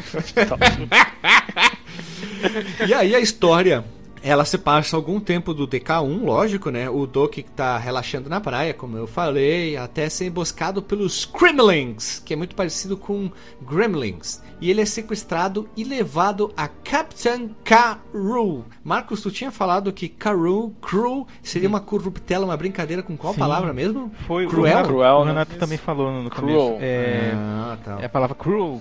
E aí separam, né? Keiru. Só, só quero lembrar uma coisa muito importante aqui, ó. Tá no primeiro Donkey Kong ali, não o original, né? Do primeiro Donkey Kong Country. O Kongão, ele é o vilão, hein? Porque ele pegou tudo aquelas bananas lá e juntou num lugar só e ia estragar tudo aquelas porra lá. Ele não queria dividir com ninguém aquilo lá. Os- o pessoal tava indo lá Pois é. só buscar de novo pra distribuir aquele Imagina negócio. né? O, o cheiro que ia ficar embaixo da casa Direitos iguais. Uma outra parte legal, enquanto o Kong tá descansando, que o Craig chega pra ele, reclama que ele tá descansando e bate na cabeça dele com a bengala. Ah, clássico. E fala e que se ele tá sentado aí, se ele é uma grande estrela. Aí o Kong reclama, eh, reclama. Ele responde, né? Ué, se eu sou uma estrela, até uma estrela merece descansar, né? É, é, são uns diálogos bem interessantes entre eles ali. O, principalmente o Craig. O Craig é um um cara bem azedo e cinza. Sim. né? Aí depois do, do sequestro, o nosso King Roo, ele exige a reserva de, olha, eu vou falar até em inglês, bananas, que ele tentou sem sucesso surrupiar no primeiro jogo, no jogo anterior que se passa antes do segundo, bem antes desse segundo jogo, que é quando temos a aventura do primeiro jogo, que é o episódio 210, que nós já falamos isso, para aumentar né, o tamanho do episódio, botando o filler que nem o, o coisa o Naruto lá. E aí, em vez de obedecer, Diddy Kong e a Dixie decidem ir para a ilha natal dos Kremlins a Crocodile Islândia para resgatar o nosso querido Kongão. Vamos chamar ele de Kongão, fica melhor, É. né? O Krang Ah, e o Kongão. a- aí eu já vou fazer a minha primeira crítica a- ao jogo. Um dos negócios que eu não gosto muito nele é a, a ambientação. Essa ambientação na, na Ilha dos Crocodilos, lá eu acho os cenários meio sujos, assim, a arte, né, que é, é, eles acabaram ficando meio esquisito. Tem uma parte no pântano que é tudo meio escuro, aí tem o, o mapinha, assim, quando mostra, assim, é um negócio tudo meio esquisito. Aí não. E olha que eu, eu sou fã de mapinha, hein? Mas eu não curto muito o, o mapinha desse jogo em, em especial, assim. Eu acho a arte dele meio. é, né, não, não que o gráfico seja feio, o gráfico é bonito, mas a arte, né, a escolha, o tema, não, não me agrada muito. E juntos, vírgula, together, vírgula, de mão dadas, eles viajam. Shire Now. E juntos de Shallow Now, eles viajam pela ilha do Crocodilo e são ajudados em seu caminho por uma pletora de animais para derrotar o Capitão Carrul, o nosso querido Didi e a nossa metela, metaleira Dixie. Eventualmente, como eu falei, de vez em quando, batalham e derrotam o nosso Kangaroo liberando Donkey Kong no processo. O Karu, olha só que filha da puta, ele consegue escapar, porém, todavia, entretanto, logo depois Didi Dixie, o confronto no mundo perdido, que é teoricamente a verdadeiro final, fase final do jogo, que é uma área secreta eh, alimentada pelo Humberto Geyser no coração da ilha. Olha só que Isso bonito. aí não tinha nada parecido no primeiro, né? Ou, ou tinha. Não. de- Não, não, não. E eu lembro que no terceiro volta, né? Tem. É uma coisa maluca. Tinha que pegar uns itens lá e dar uma. e pegar o barquinho e ficar dando volta. A numa... Crematoa, que era o nome do. É, eu, eu não lembro se te davam dica no, durante o jogo de como fazer aquilo, porque era bem assim. Tu- Tinha que dar a volta na sentido horário, quatro É, voltas. tem um urso lá que ele fala. Hovercraft. É, só que assim, pra te pegar as dicas com ele, tu tem que voltar com ele. Sei lá, tu termina um mundo lá, mata um chefe e tu vai lá com ele. Aí tu termina outro mundo, ele vai lá com ele, vai meio que te dando dicas assim do que, que tem que fazer. E aí no finalzinho, assim, sei lá, se tu terminou todos os mundos e não achou ainda o mundo perdido, ele meio que fala, ah, tu vai ter que circular a- as rochas ali e tal. Quando eu joguei a primeira vez, eu não sabia do mundo perdido, hein? Ponto. Mas tu. No 2 ou no 3? No 2? Dois. Ah, tá, porque mas- no 2 tá, tá ali pra te comprar, É. né? Tu, tu dá as moedinhas de bônus. É, Ah, eu derrotei ele e disse acabou o jogo, ponto.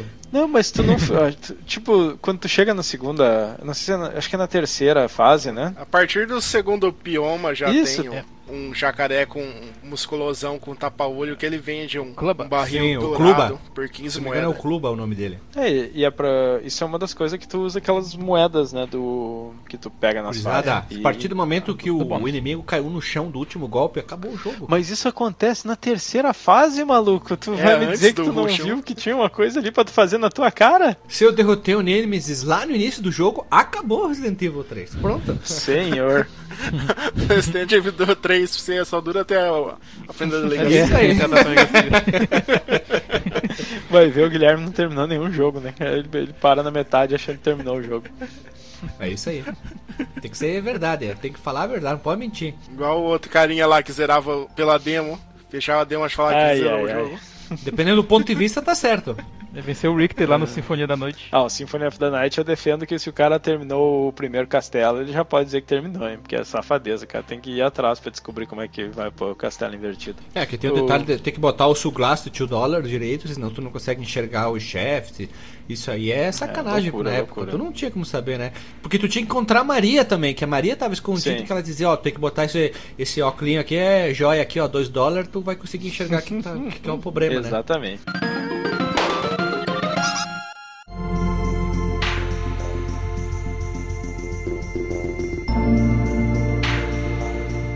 Gurizada, jogabilidade. Joia, né? Segue a mesma ideia do, do primeiro. Bacana e adiciona muitas coisas, né? É, ela traz é, novos. traz aquela paradinha que tu pode jogar o outro Kong, né? Acho que isso até é uma, é uma das coisas por tu ter dois Kongs ali que são leves, né? Se fosse o, o Kongão e o Didi, ele provavelmente tu ia precisar só o, o Kongão poderia jogar o Didi, mas aqui pode, né? Não importa quem tá no controle, pode jogar o outro. Aí tu consegue. Tem partes que tu só consegue acessar assim, né? Então, te, se tu não tem um dos dois, tu tá limitado ao que tu consegue fazer na fase, né? E tem também algumas coisas novas do tipo tu poder se pendurar com o rabo nos ganchos que estão na fase, né? Isso não tinha no primeiro, que é bem bacana. Tem animais novos, né, que tu não controlava no primeiro. Pra mim, o mais bacana é a, é a aranha. E um que eu Não. Uh, Não pode ser aranha. Por que não pode ser aranha? Cara, novamente nós temos um animalzinho que é o da galera. Meu favorito é o, o O rinoceronte. papagaio, cara. Temos o Louro José de novo. Saudoso Louro José, o, o intérprete faleceu, mas nós temos novamente o Louro José, cara. Como é que tu não vai agora- gostar do Louro José, Delagostinho? E agora tu controla ele, né? No primeiro não dava pra controlar, ele só ia É, iluminando. segurava a o lâmpada, né? Sim. Apesar que, eu, apesar que eu gosto do, do o Enguarde, o peixe-espada, eu achei ele bacana. Também. Assim, o Que rinoceronte. É, ele é legal. A ara- aranha com seus All-Star também é muito legal. A cobra mola também. Todos os animais são. estão Ah, Eu, Eu- também eu não, não gosto da cobra, cobra. acho a jogabilidade dela meio ruim. Aquela fase que você tem que vai subir nos maços do, do, do Uhum. barco, direto eu ia tentar pular, ele escorregava e caía. Ô, raiva que dava. É, é, é meio complicado. Também O gosto. Rambi também é um nome legal, né? Do, do, do rinoceronte, né? A cobra tem, tem uma manhãzinha legal assim pra controlar ela, que ela vai dando saltinhos, né? Ela não vai andando, Sim. até porque é uma cobra. Ela vai dando pulinhos e tal. E nesse pulinho que ela, que ela faz, tipo assim, tu vai pular pra uma plataforma que tá à tua direita. E aí tu vai andando e ela tá naquele vãozinho de, de ar entre as duas plataformas, tu pode dar um pulo no ar. Então é, é, é mais fácil controlar ela com, com isso do que. É um double só jump? tentar pular da ponta da Não é um double É um jump. double high jump. Mas, mas não é um double jump porque tu não pode dar um pulo e dar outro pulo. É tipo, se É. tu tá Não, caindo é uma da piada pro plataforma. pessoal que fala inglês. Ah, é um ok. double high jump, entendeu? double high jump. Twist carpado. Ah, não, ah, mas que nem as vidas, tem- o sistema de vida dos balãozinhos, tá? A mesma coisa. igual, é. O sistema dos, dos baril, os baril de chopp, tudo igual. Ele, ele tem mais tipos de barril aqui, eu acho, né? Tem até pela temática, tu pega. Tipo, tu, A bola de canhão. tu pega a bala de canhão, a bala de canhão normalmente ela, ela é pra tu acessar um bônus ou alguma coisa, né? Porque tu E leva não até explode, um canhão. né? Ela não quebra né, a bala de E canhão. tem o baú também. Isso, que o. Isso. o baú tu precisa jogar ele num inimigo pra ele quebrar. Se tu joga ele no chão normal, ele não quebra, né? E ele te dá alguma coisa É. quando tu Ah, quando fora que tem o mesmo sistema de um pegar o outro e jogar pra cima. Exemplo, o Digi pular, pegar a Dixie, vai planeta! Né? Aí consegue, isso é legal. Sim, Sim, é introduzido aqui, né? Não tinha no primeiro. Eu acho que tu, podia, tu podia pegar o Kong e jogar o, o Didi? Não, ele não primeiro- fazia isso. primeiro. Eu não. Não. Como não? Ele só trocava. O, A, o botão A trocava o personagem. Mas é, não select. arremessava, né? Cara, vocês estão meio. Será que eu tô com falsa memória? Eu acho que sim. tá. O Já dois, Ontem eu zerei o, o Donkey Kong 1. Não, Sim. não Na live, isso. né? Fez on the o live. dois ele Ah. coloca nas costas também e, e arremessa, né? E tem o negócio do final da fase, né? Que tu precisa fazer lá um esquema pra, pra pegar um item. Eu acho que aquilo não é obrigatório pro 100%, né? De tu tem um alvozinho ali, tu tem que cair de uma altitude mínima pra, pra subir um barril, assim, que nem. Parece aqueles negócios de filme americano quando tu tem que bater com a né? marreta, né? Isso, Testar pra a testar força, a né? Só que aí tu tem que E cair aí com que vem macaco. a animação do Didi pegar a Blue Box lá, sei lá como é que é o nome daquilo. Uhum, e, o, e a Dixie puxa a guitarra dele e faz uma guitarra baiana lá, ué, ué, ué, que eu acho muito legal, né? É bacana. Ah, isso aí não precisa nem ir, ir pra É filmes banana. americanos, pô. É só ir no episódio do Chaves que eles vão no parquinho É. lá. né? Isso, É. isso. Tem isso aí. Upa, upa, cavalinho alazão. É o boom, Que boombox pro quer. jovem que não sabe o que, que é, como se fosse uma caixinha de som Bluetooth que já vem com o celular integrado junto e é gigante. Isso, muito grande. Pra ficar estiloso tinha que botar no ombro. Tinha que botar no ombro. Pelo amor. Até aí é um negócio que eu gosto mais da Dixie, né? Porque ela toca, faz o solinho de guitarra ali na, É Isso na aí, saída. né? guitarreira, guitarreira. Ela foi convidada. Dizem que ela foi convidada pra tocar no Megadeth na época. E daí foi outro guitarrista. O Pepeu Gomes, né? Chegou, chegou o Martin Friedman lá, né? Foi na época que o Mark Friedman saiu, ó. Sabia, Marcos? que Sério? Olha aí. Uma coisa que eu acho legal nesse jogo e que eu acho melhor do que no primeiro são as batalhas contra os chefes. É muito melhor. Porque no, Com certeza. né, sim, elas são bem mais criativas e, e os chefes tem uns que são diferentes assim entre, entre eles, Sim. entre eles e os inimigos na verdade, né? porque no primeiro eram basicamente os inimigos gigantes, né? Tipo tinha o, o Sim, a Castorzão lá, o gigante, Gnaut, Castorzão. o Urubu. Lata de lixo, Nossa, do lado de Nossa, a abelha. Esse chefe lata de lixo é muita safadeza oculta, Não cara. tem nada, não tem nem pé nem cabeça. Não. Com certeza não- eles não sabiam o que botar de chefe. Ah, bota ali.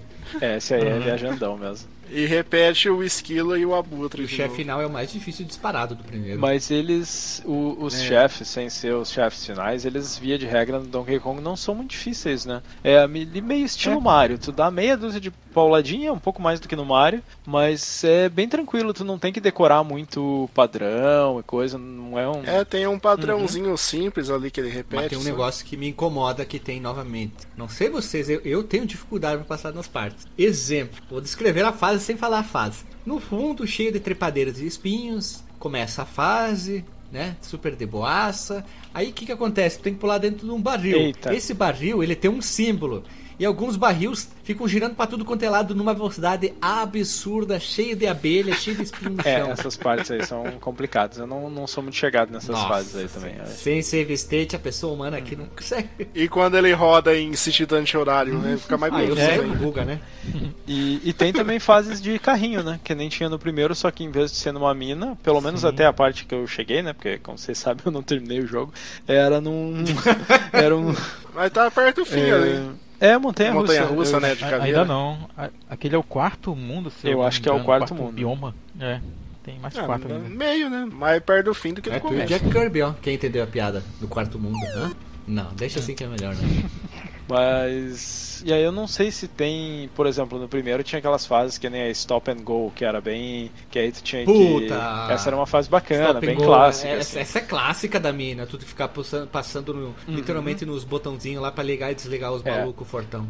Ah, não é facinho que você vai pra trás e você já sai no começo, no final da fase. Eita, não sabia disso. É, tem um quarto Puta, caminho, né? você dá um passo pra trás, você já vai Já no, no no último stop and go. Não sabia dessa. Não sabia dessa.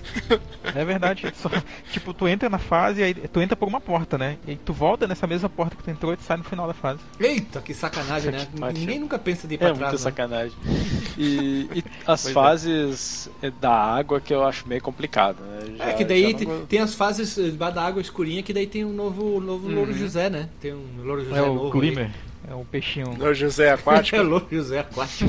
é, tô chamando, porque o primeiro Louro José é que leva a lâmpada, né? O liquinho. E aqui nós temos um peixe Sim. com uma lâmpada em cima, né? Que se encontra em, em profundidades Angerfish. altíssimas É, um água, negócio né, que eu acho uma sacada muito bacana deles é que quando tu tá virando de um lado pro outro, dá aquele flash na tua cara, assim, do- dele Ah, virando sim. a Ah, lanterna. E eu fico fazendo isso direto, eu não, eu não jogo controle parado. Eu vou andando pra trás, pra frente e pra trás e o filho, É, nossa, dá uma. O cara que é epilético tem que ficar, tomar cuidado nessa fase. Dá um giroflex bonito na Dá, cabeça. dá. Fica zonzão. É, mas eu acho um detalhe muito bacana, assim. A fase essa- da água também tem aquela da, da foquinha lá. Ah, você essa é bacana, né? Bate, né? Pra dar uma catarrada na água, pra ficar Pra esfriar meio a água, né? Ela né? aparece em duas fases, né? É numa, é, uma, é numa das fases de porão do navio, né? Que a água tá quente, que aí ah, ela cospe na água e a água fica fria pra poder passar. E lá na fase do gelo, lá perto do final já, que ela congela a água, né? Ela, ela solta pela boca aquela coisinha, sei lá o que é aquilo, parece um floco de neve, e aí a água fica gelada, fica congelada na verdade, pra te poder passar. Uma, uma coisa que tem nova também são lá na fase, mais pro final, perto na, no- na lava, são os barris de chope que tu consegue controlar. Pra cima, pra baixo, fica aparecendo de pad, tipo do Super Nintendo. Tu consegue pra cima, pra baixo, pra Ah, cima, sim. pra baixo. Tem no eu achei, pântano também.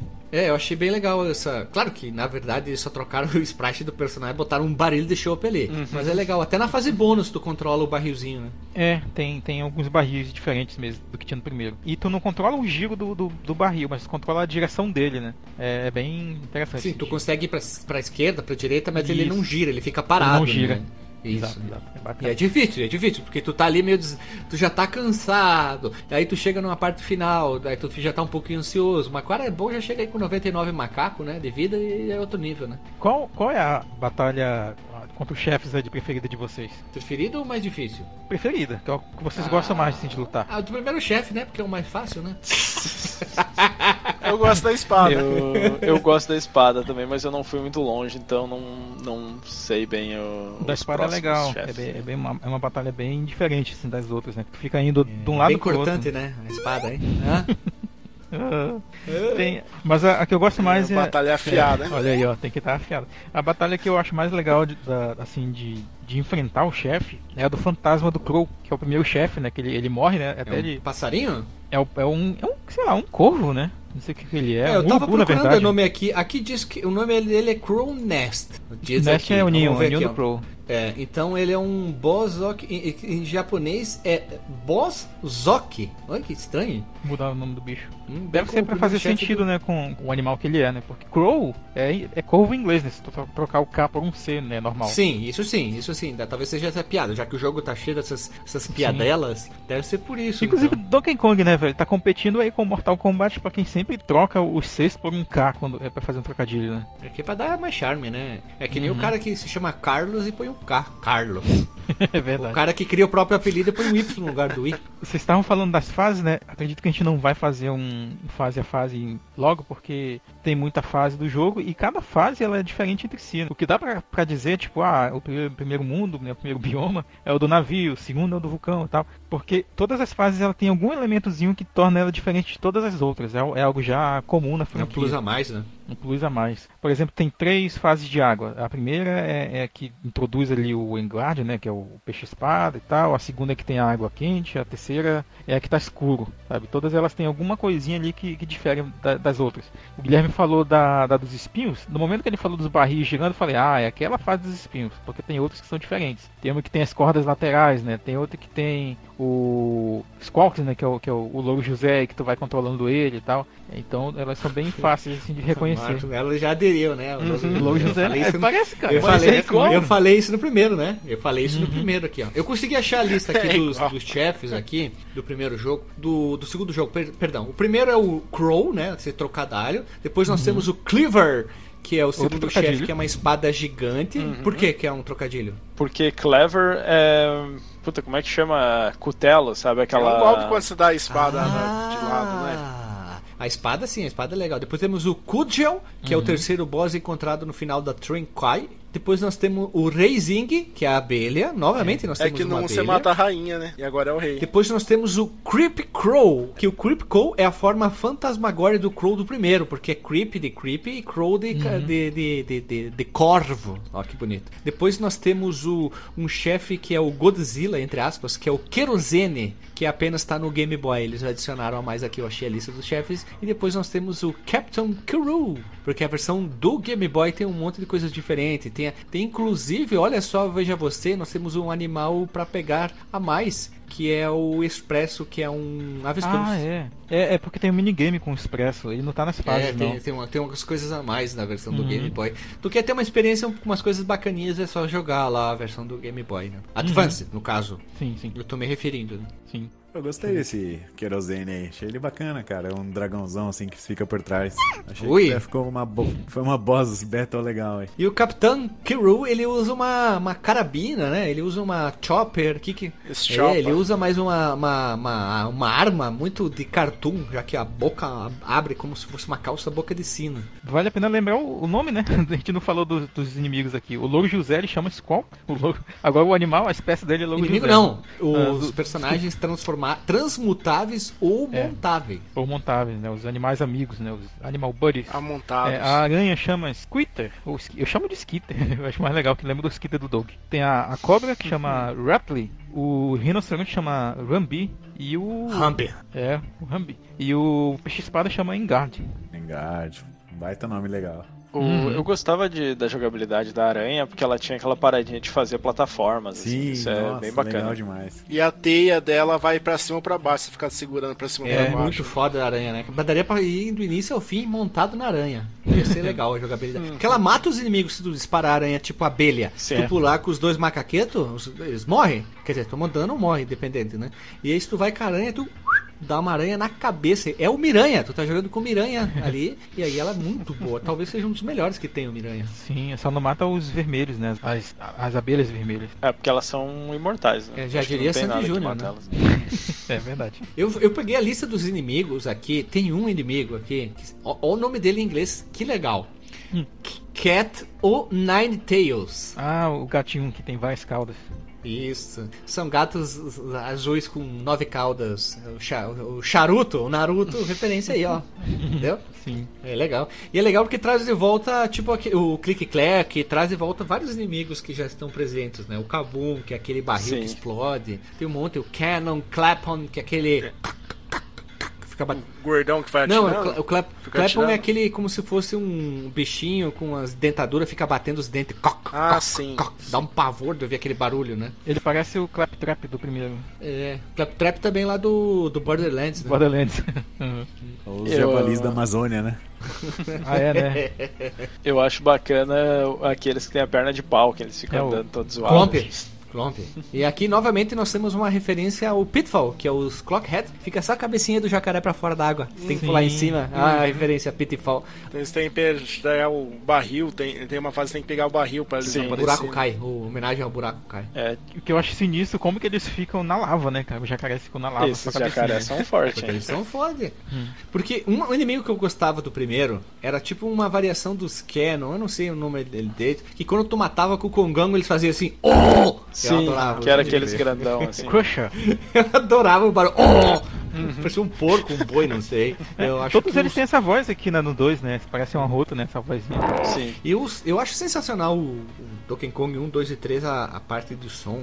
Parece que ele leva o Super Nintendo a outro patamar de qualidade sonora, porque é um absurdo, um assombro. Cornetinha É. brilha aí. Eh, Alexandre, comenta uma palavra bonita e inteligente aí, porque puta que como tem. Quer dizer, como tem uma qualidade sonora linda o nosso Donkey Kong Country 1, 2 e 3, né? É, Os três, na verdade. excelente. E é, antes de aproveitar para o teu comentário para passar para a sessão de som, só comentar que tem também uns membros ali da família Kong no, no jogo que eles te Verdade. ajudam de uma forma ou de outra, né? Cite Tem um, a- cite um, cite um. Tem cite um. a professorinha, né? A, a véia lá que não sabe Wrinkly matemática, porque se tu olhar na- no quadro lá, tá tudo errado, as fórmulas de, de, de matemática, é muito engraçado.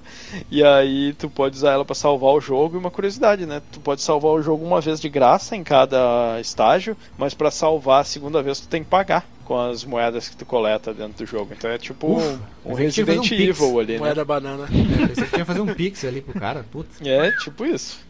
E, e aí ela pode te dar dicas de, de- dos animais e coisa ali, de o que que tu, tu pode fazer com os bichos onde tu monta e coisa. Só que aí tu também tem algumas que são de graça e as outras tu precisa comprar, né? E o, o Crank, ele tá lá também pra ficar zoando com a tua cara, né? Dizer que tu não é, não é herói de verdade e tal, fazer piadinha. E te dar dicas sobre onde achar os itens em cada fase. Também tem que, tem que pagar a maioria das, das dicas e algumas são de graça. Tem o. Puta, como é que é o nome do, do que Funk. te leva nas Funky fases Kong? lá? Funk. Funk, o funk.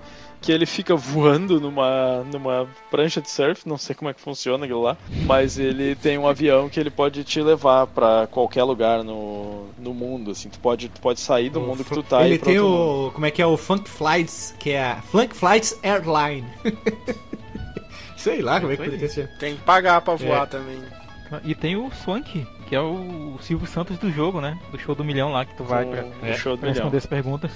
No Swank Bonus Bonanza Brothers. E aí tu tem que apostar, né, moedas e responder perguntas sobre o jogo, mas é bacana porque se tu prestar atenção no jogo, tu vai conseguir responder, o negócio não é desonesto, né? Ele te pergunta, ah, qual que é o nome da, da primeira fase do mundo tal, qual que é o primeiro inimigo que tu enfrenta no jogo, e esse tipo de coisa, assim. E aí se tu acerta, tu Tu ganha acaba vida. aprendendo sobre o jogo, né? A professorinha, ela é esposa do Cranky Kong, a Ah, Wrinkly é Kong. verdade. Wrinkly Kong, achei o nome dela, que eu tava procurando. Wrinkly Kong, que a tradução diz como enrugada Kong. É Véia enrugada, né? Isso. Te- Tem mais algum? É esses aí Eu mesmo. só lembro não, desses. Tá, tá falando, teria o Cluba, né? Que, mas aí é outra coisa, né? É, isso, isso, tem clube aí. Dele que eu ia falar, que ele cobra o pedágio, né, pra, pra entrar no, no mundo perdido. Ah, sim. Tá lá Mas ele, escrito ele não é Toll, Kong, né? bem grande, né? Sim, ele não é da família Kong. E a massa, é, quando tu chega nesse jacarezão aí, tu tem a opção de lutar contra ele, só que na real, ele Ah, é, né? só tenta ir pra cima, ele te dá uma porrada e tu cai fora, assim. Mas tu não perde vida nem nada, é só pra te O- as zoar. vidas, eu não lembro, no primeiro tinha três tipos de vidas também, né? Tinha. Tinha. Que é a cor do lembrava balão, né? E sim, a cor do, do balaio aí, né? É, o vermelho dá uma vida, acho que o verde dá Dois e duas, três. e Duas. o, Verde é duas é, e três. o azul dá três. vai né? incrementando um sempre nelas, assim. Qu- Quando os animais amigos, né, quando tu aperta o A e mantém ele pressionado, eles têm uma habilidade única de cada um deles, né? Serve Ah, pra explodir O- uma passagem, chegar numa plataforma mais alta ou, ou afins, né? Hum, eu acho que só o, o Vanguard que ele. Que é só pra ataque a, a habilidade dele, eu não lembro se tem alguma O Rambi o também. Rambi também é. Mas o, E, o Rainbow ele abre porta também, né? Sim. Ele descobre O passagem Vanguard secreta. quebra a caixa. ele- o Enguard também abre, abre buracos na, na é, mas Ah, o, tá. O Rambi abre da maneira mais agressiva, né? né, dá um É, chifre. um rinoceronte, né?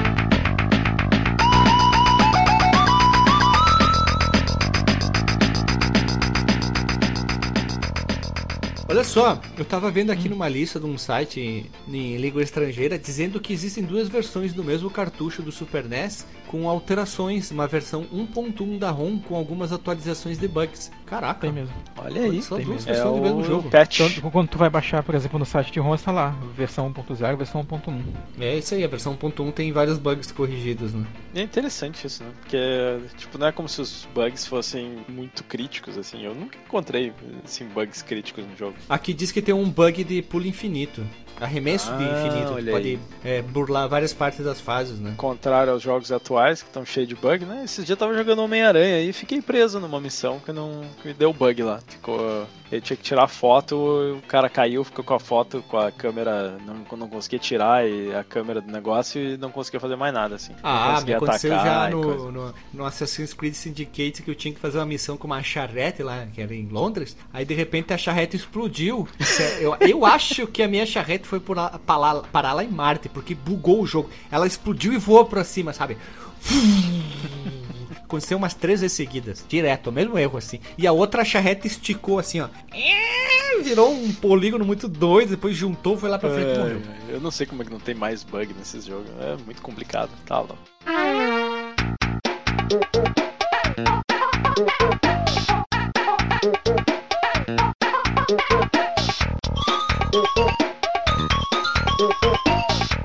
Vamos lá então. Trilha Vamos lá. sonora. Épica. Dr. Marcos Mello. Vou elegir o senhor, Hum. já que é, que é o douto nas músicas aí. Ah, sobre a trilha em si, eu tenho poucos comentários, além de que ela é muito bacana, assim, ela, ela tem várias influências, vou já citar alguns, algumas coisas aqui em particular, mas ela foi composta exclusivamente pelo David Wise aqui nesse caso, enquanto no primeiro teve o Robin Binland, teve a, a Evelyn Novakovic também que participou, no terceiro é mais ela do que o David Wise, aqui é, é quase é praticamente tudo dele. Eu diria que é tudo dele, na verdade, não, não lembro de ter visto outras fontes que citam outros compositores.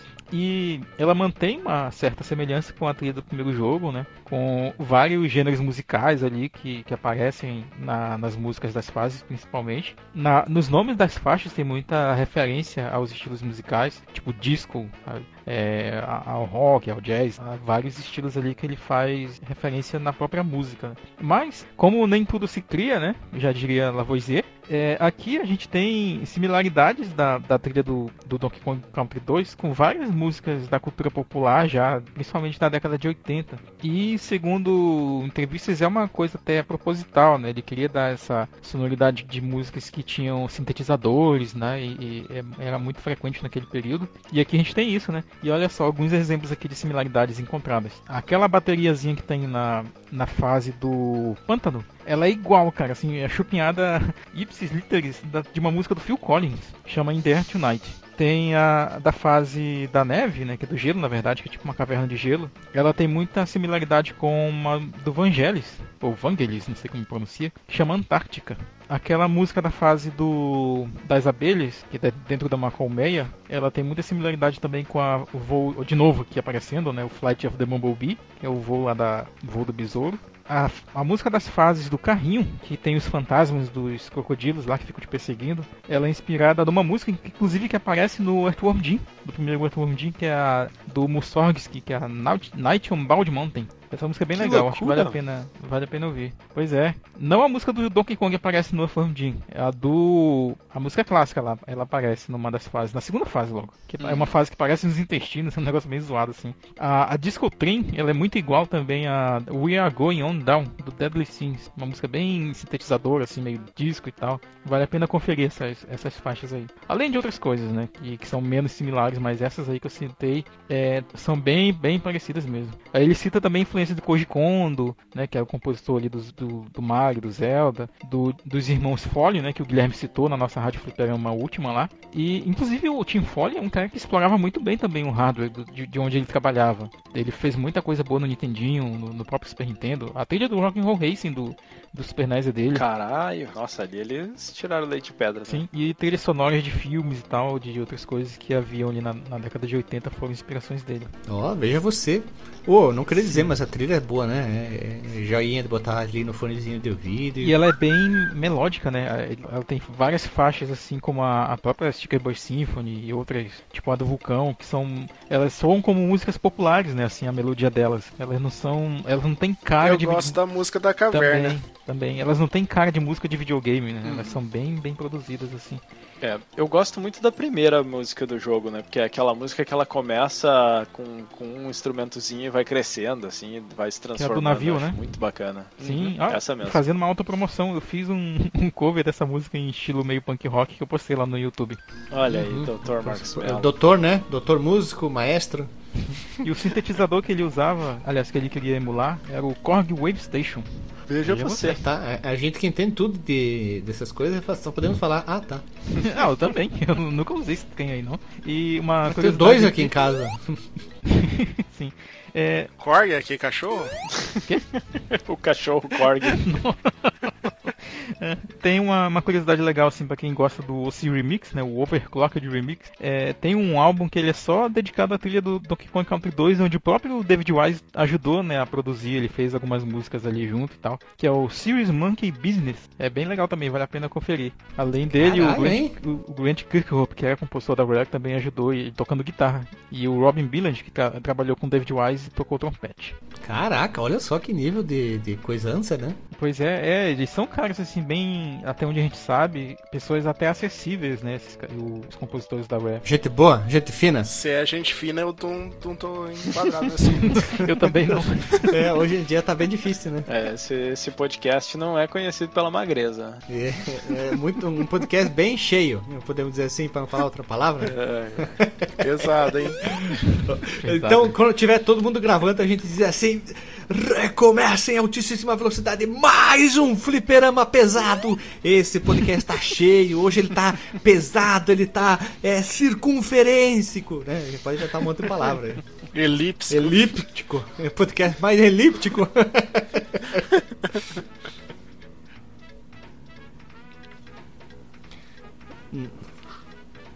Muito falador hoje, É, deve estar com, tô com câmera na língua, né? Eu acho que assim como a gente elencou os chefes ali principais que a gente, que a gente gosta, vale a pena a gente falar de repente pelo menos a faixa preferida ali da trilha sonora, já que ela é tão marcante, e talvez tocar algum trechinho aqui no, na edição. Muito bem, eu começo porque eu não quero que roubem a minha.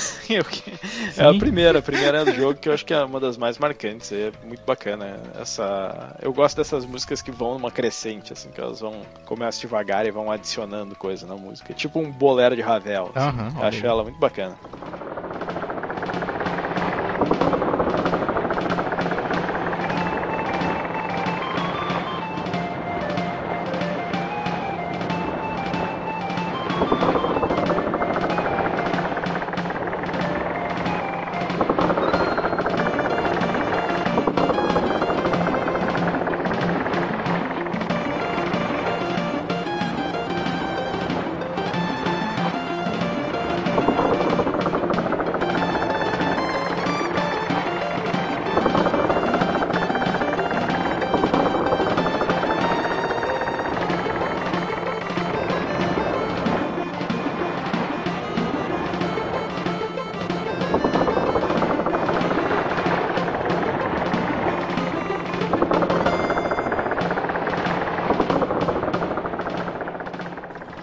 Trazendo eu- cultura. Sim, sim, é, fiquei surpreso.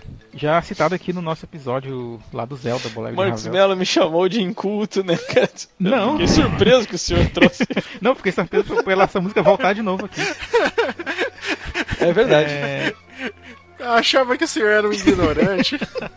Não, não, não, nu- nunca subestimo. Seu ignóbil É ignorante. tipo, tipo o professor Girafales elogiando seu Madruga. Sim. Tá bom, tá bom, Eu, canção. Uma que eu gosto muito é a fase, a que toca na fase do navio com a cobra. É, mas ela é meio que um, um S de jazz, sei lá, né? Ela parece um rockzinho misturado com jazz, é uma música bem bacaninha, com um pianinho.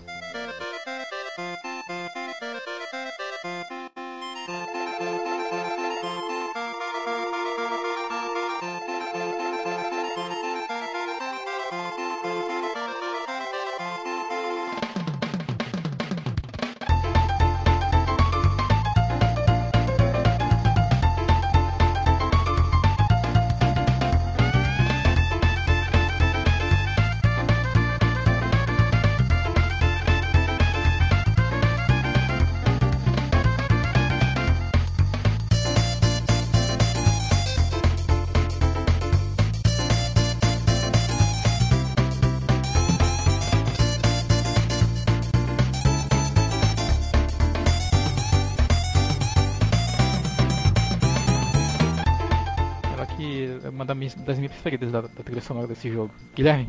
A primeira fase, por acaso, é aquela Steel Drum Rumba que é. Não, essa é a do Não? menu. Essa é a do menu. Ah, porque eu acho muito legal. Do menudo? Menudo, Do isso, menudo. menudo. Nessa depri- nessa- Sabe uma música que eu acho legal, na verdade, dentre várias? É a música que toca, digamos, na intro, que é a Carol Returns. Eu acho que se tu botasse uma guitarra pesada, o Nightwish faria uma música em cima dessa aí, direto, Sim, hein? Porque é ela começa com a tecladeira, né? Tchá, tchá, tchá, tchá, tchá, bem, bem legal, eu acho legal a música assim. Ela é meio heavy metal.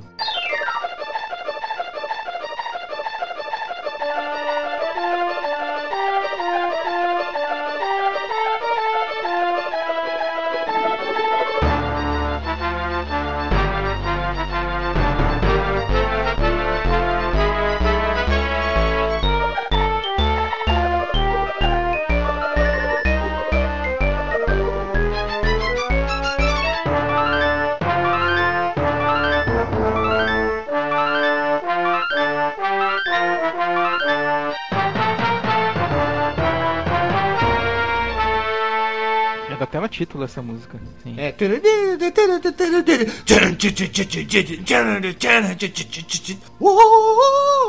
Olha, ali viu? Dá pra fazer um, um symphonic metal aí legal. Semana que vem, Marcos Mello tem uma versão já. Acho que não. vou- Esse podcast vai demorar muito pra editar até lá.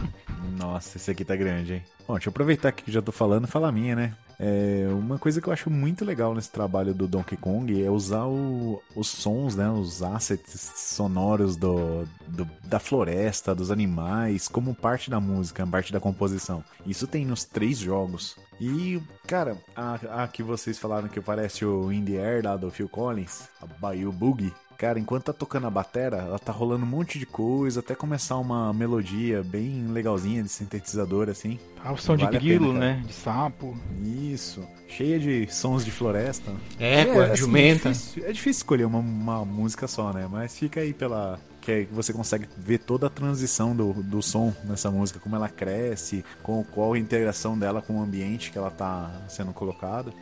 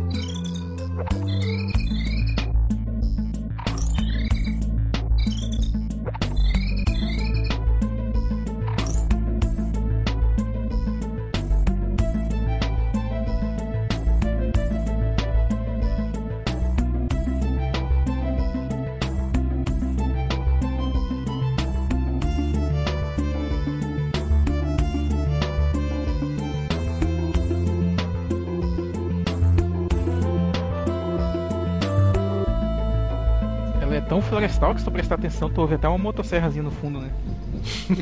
Tu ouve até as, tu ouve até as tartarugas latindo, né? Nossa. Falei asneira demais, né? Aí eu falei mais atrás ali, eu gosto da música da caverna. Ah, da, sim. E na Snowbound Uma Land. caverna que você.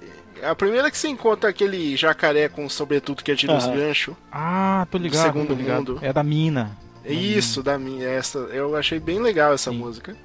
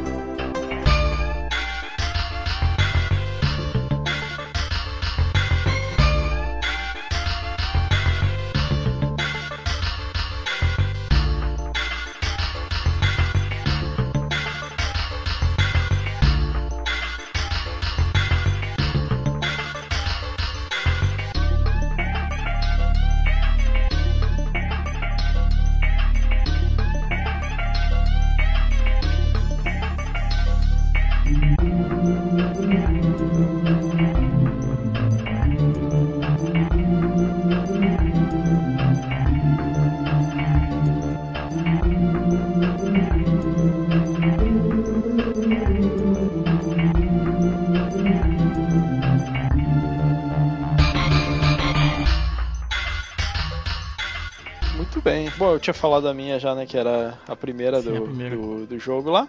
E é isso, né, cara? Eu acho que vocês querem falar mais alguma coisa ou podemos ir pro, pros disclaimers aí? Já estamos com um É, podcast Acho que, acho que falamos pouco, hein? Ah, falamos pouco. Falamos pouco. Vai falando deixa, bonito. Eu, deixa eu roubar, vai.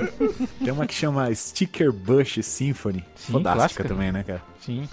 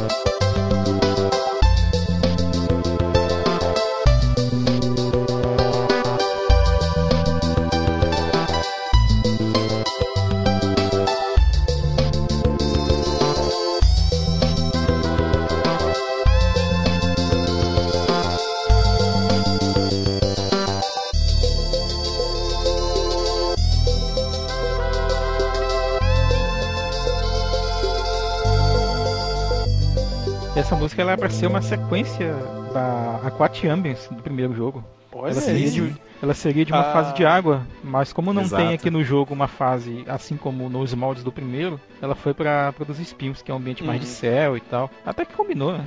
É a Aquatic Ambience, que talvez seja a minha preferida do primeiro, assim. Acho ela muito bacana. E olha que tem muitas Muito trilhas bonito. lá que são A sensacionais. do primeiro não tem nenhuma melhor que a do, É. do chefe, do Eu Carol. gosto muito da água e da música que quando começa o jogo também, eu acho super bonita a música, é incrível. É né? assim. Muito bem, amigos. Vamos lá então.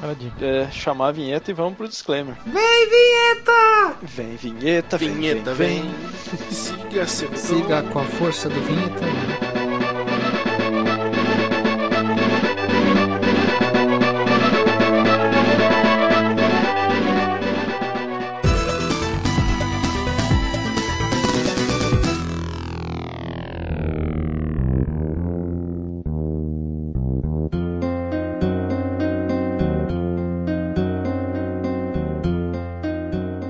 Voltamos do disclaimer e vamos lá que esse podcast tá ficando gigante. Doutor Marcos Mello, começa o senhor aí com o seu disclaimer. Muito bem. Como a gente já falou bastante coisa sobre o, o jogo em si, é, vale a pena dar logo a minha classificação, que com certeza é um jogão e deve ser jogado.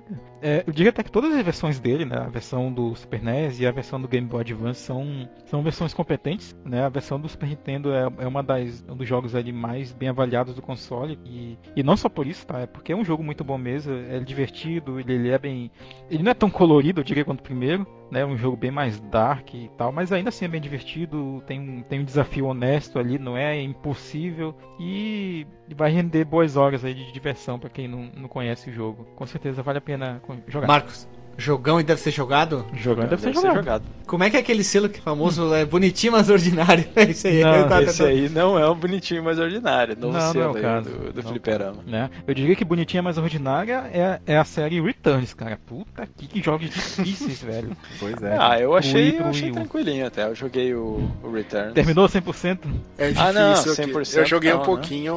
Sofri, hein? 100% não, que eu vou trazer minha outra lá, do meu, meu tempo vale mais que a minha honra. Não dá, terminar 100% não dá. Até porque eu achei um jogo ok, eu não achei ele assim, eu achei. Ah, ah, ok, não. É, não é espetacular, Não, não. sabe? Mas é um Eu jogo só não gostei bom. de ter que ficar balançando lá, o chacoalhando o emote pra bater nos parados. Ah, é que eu joguei É, só cansa. o. Eu joguei só o Tropical Freeze, eu não joguei o Returns. né? O rico. que, que eu vou fazer? O que, que eu posso fazer se eu sou rico, O que, né? que eu posso fazer se eu sou rico? Uma boa história, né? Muito bem. É a Barbie aqui do podcast, né? É, porque eu mereci. Ai, ai. Renato, seu disclaimer. Cara, eu não vejo um jogo melhor que esse, cara, nas, nas plataformas lá do, clássicas, né? É claro que se você pegar hoje com os indies, né, que se basearam nos jogos clássicos e criaram os jogos novos com essa visual antigo, você vai até achar umas, algumas coisas mais interessantes. Mas pra época, eu acho que ele é o ápice da, da- do, do jogo de plataforma. Eu não vejo coisa melhor que ele, cara. Então eu dou a maior nota que possa existir aí. Principalmente pro 2. Escutem aqui o 2, é o melhor. Ô Renato, a gente não trabalha com nota, né? Nós trabalhamos com selos que fica um intervalo entre X e X, X e X. Aí tem que dizer, é um jogo jogando deve ser jogado, bonitinho, mas ordinário. É um jogo que a GZ Transporte Veja você. pegar e levar pro lixo, veja você. Tem que dar aquele selo, né? Esse é um jogão e merece ser jogado. Puro creme do milho, cremogema puro com canelinha em cima. Olha ali, ó, caraca. O Renato Deus. tá realmente me dando vontade de comprar cremogema, cara. Preciso fazer. Pro, pro do Renato tem que fazer uma galeria no Instagram pra caber tudo que ele falou, né? Pra passar várias imagens pro lado, né? Muito bem. Éder, seu disclaimer aí. Cara, que jogão e obrigatório ser jogado. Ó, criou, Muito criou bom. uma corrupta, um spin-off do coisa, né? É um jogo muito bonito, divertido, que jogabilidade fluida. É o que eu menos gosto dos três, é, mas só que não, é, ainda é um jogo maravilhoso. Quer dizer que os outros dois é bem acima. Bem acima não, são um ponto fora da curva, né? O Donkey Country e o 3. Mas esses três jogos do Super Nintendo é uma coisa incrível. E como o Renato falou de jogo indie, recentemente tem um jogo feito brasileiro aí, Casey and alguma coisa Mask, que é, que é bem a cara do Donkey Kong Country 2. Você joga com uma coelhinha é. que, que dá a voadora com, a- com as orelhas. O Vil- Velberan jogando. Eu nem sabia da história, eu vi, eu achei sensacional, bem bonito o jogo mesmo, né? Não, vai atrás, tem pra Switch, tem pra tudo que é videogame, eu Olha aí. acho. Comprar a versão do Zibo, então. Isso aí. Ótimo console. É, Nick Muito bem, GZ Transportes, traz aí o seu disclaimer. Olha, então. que, emo que emoção ser chamado, cara. É muito incrível isso, né? É legal, né? Eu acho que tu, tu já É, tinha é, participado de algum cast que tu não hosteou, Guilherme? Dos outros, sim. Do nosso, Olha não. aí. Do- Não, bora pro Flipper não conta, né? Bora pro Flipper porque é, é- tem uma outra estrutura. Mano, o Fliperama não, cara. É a primeira vez lá que eu... Fliperama, né? Lembra É. quando o Alisson era o host? Isso, aqui, ó. Ai, pô, pô, tá, tô emocionado, cara. Tô... tô segurando a emoção aqui, cara. O coração tá batendo até mais forte. E Só digo uma coisa, hein? Jogão deve ser jogado, ponto. Acabou meu disclaimer. Só isso, cara. Muito bem, é isso aí. Não, pera, perdão, perdão. Jogão e deve ser jogado. Jogão e tem que ser jogado. Jogão como você ainda não jogou. Olha aí, Pronto. temos muitos. é, como é que é? Selos novos hoje. Variações. E vamos lá, vamos lá, que eu, tenho, eu tô atrasado já pra ir dormir aqui, tá tarde, esse podcast é longo. Meu disclaimer, é, apesar de que não é o meu preferido da, da, da trilogia, que nem o Eder falou, ainda é um jogão e tem que ser jogado, né? É muito bom. É, não, só não curto muito a temática ali, coisa. Gosto de pirata, mas não, não gostei muito do a ilha que se passa o jogo, esse tipo de coisa. Mas, mas é bacana. Ah, um dia eu vou terminar ele, né? Infelizmente, tô na, tem- na- no cantinho da vergonha aí que não, não terminei esse jogo ainda. Mas terminá-lo-ei um dia. E é isso, jogão tem que ser jogado. Recomendo pra todo mundo. Muito obrigado aí a galera, ótimo podcast e fechamos.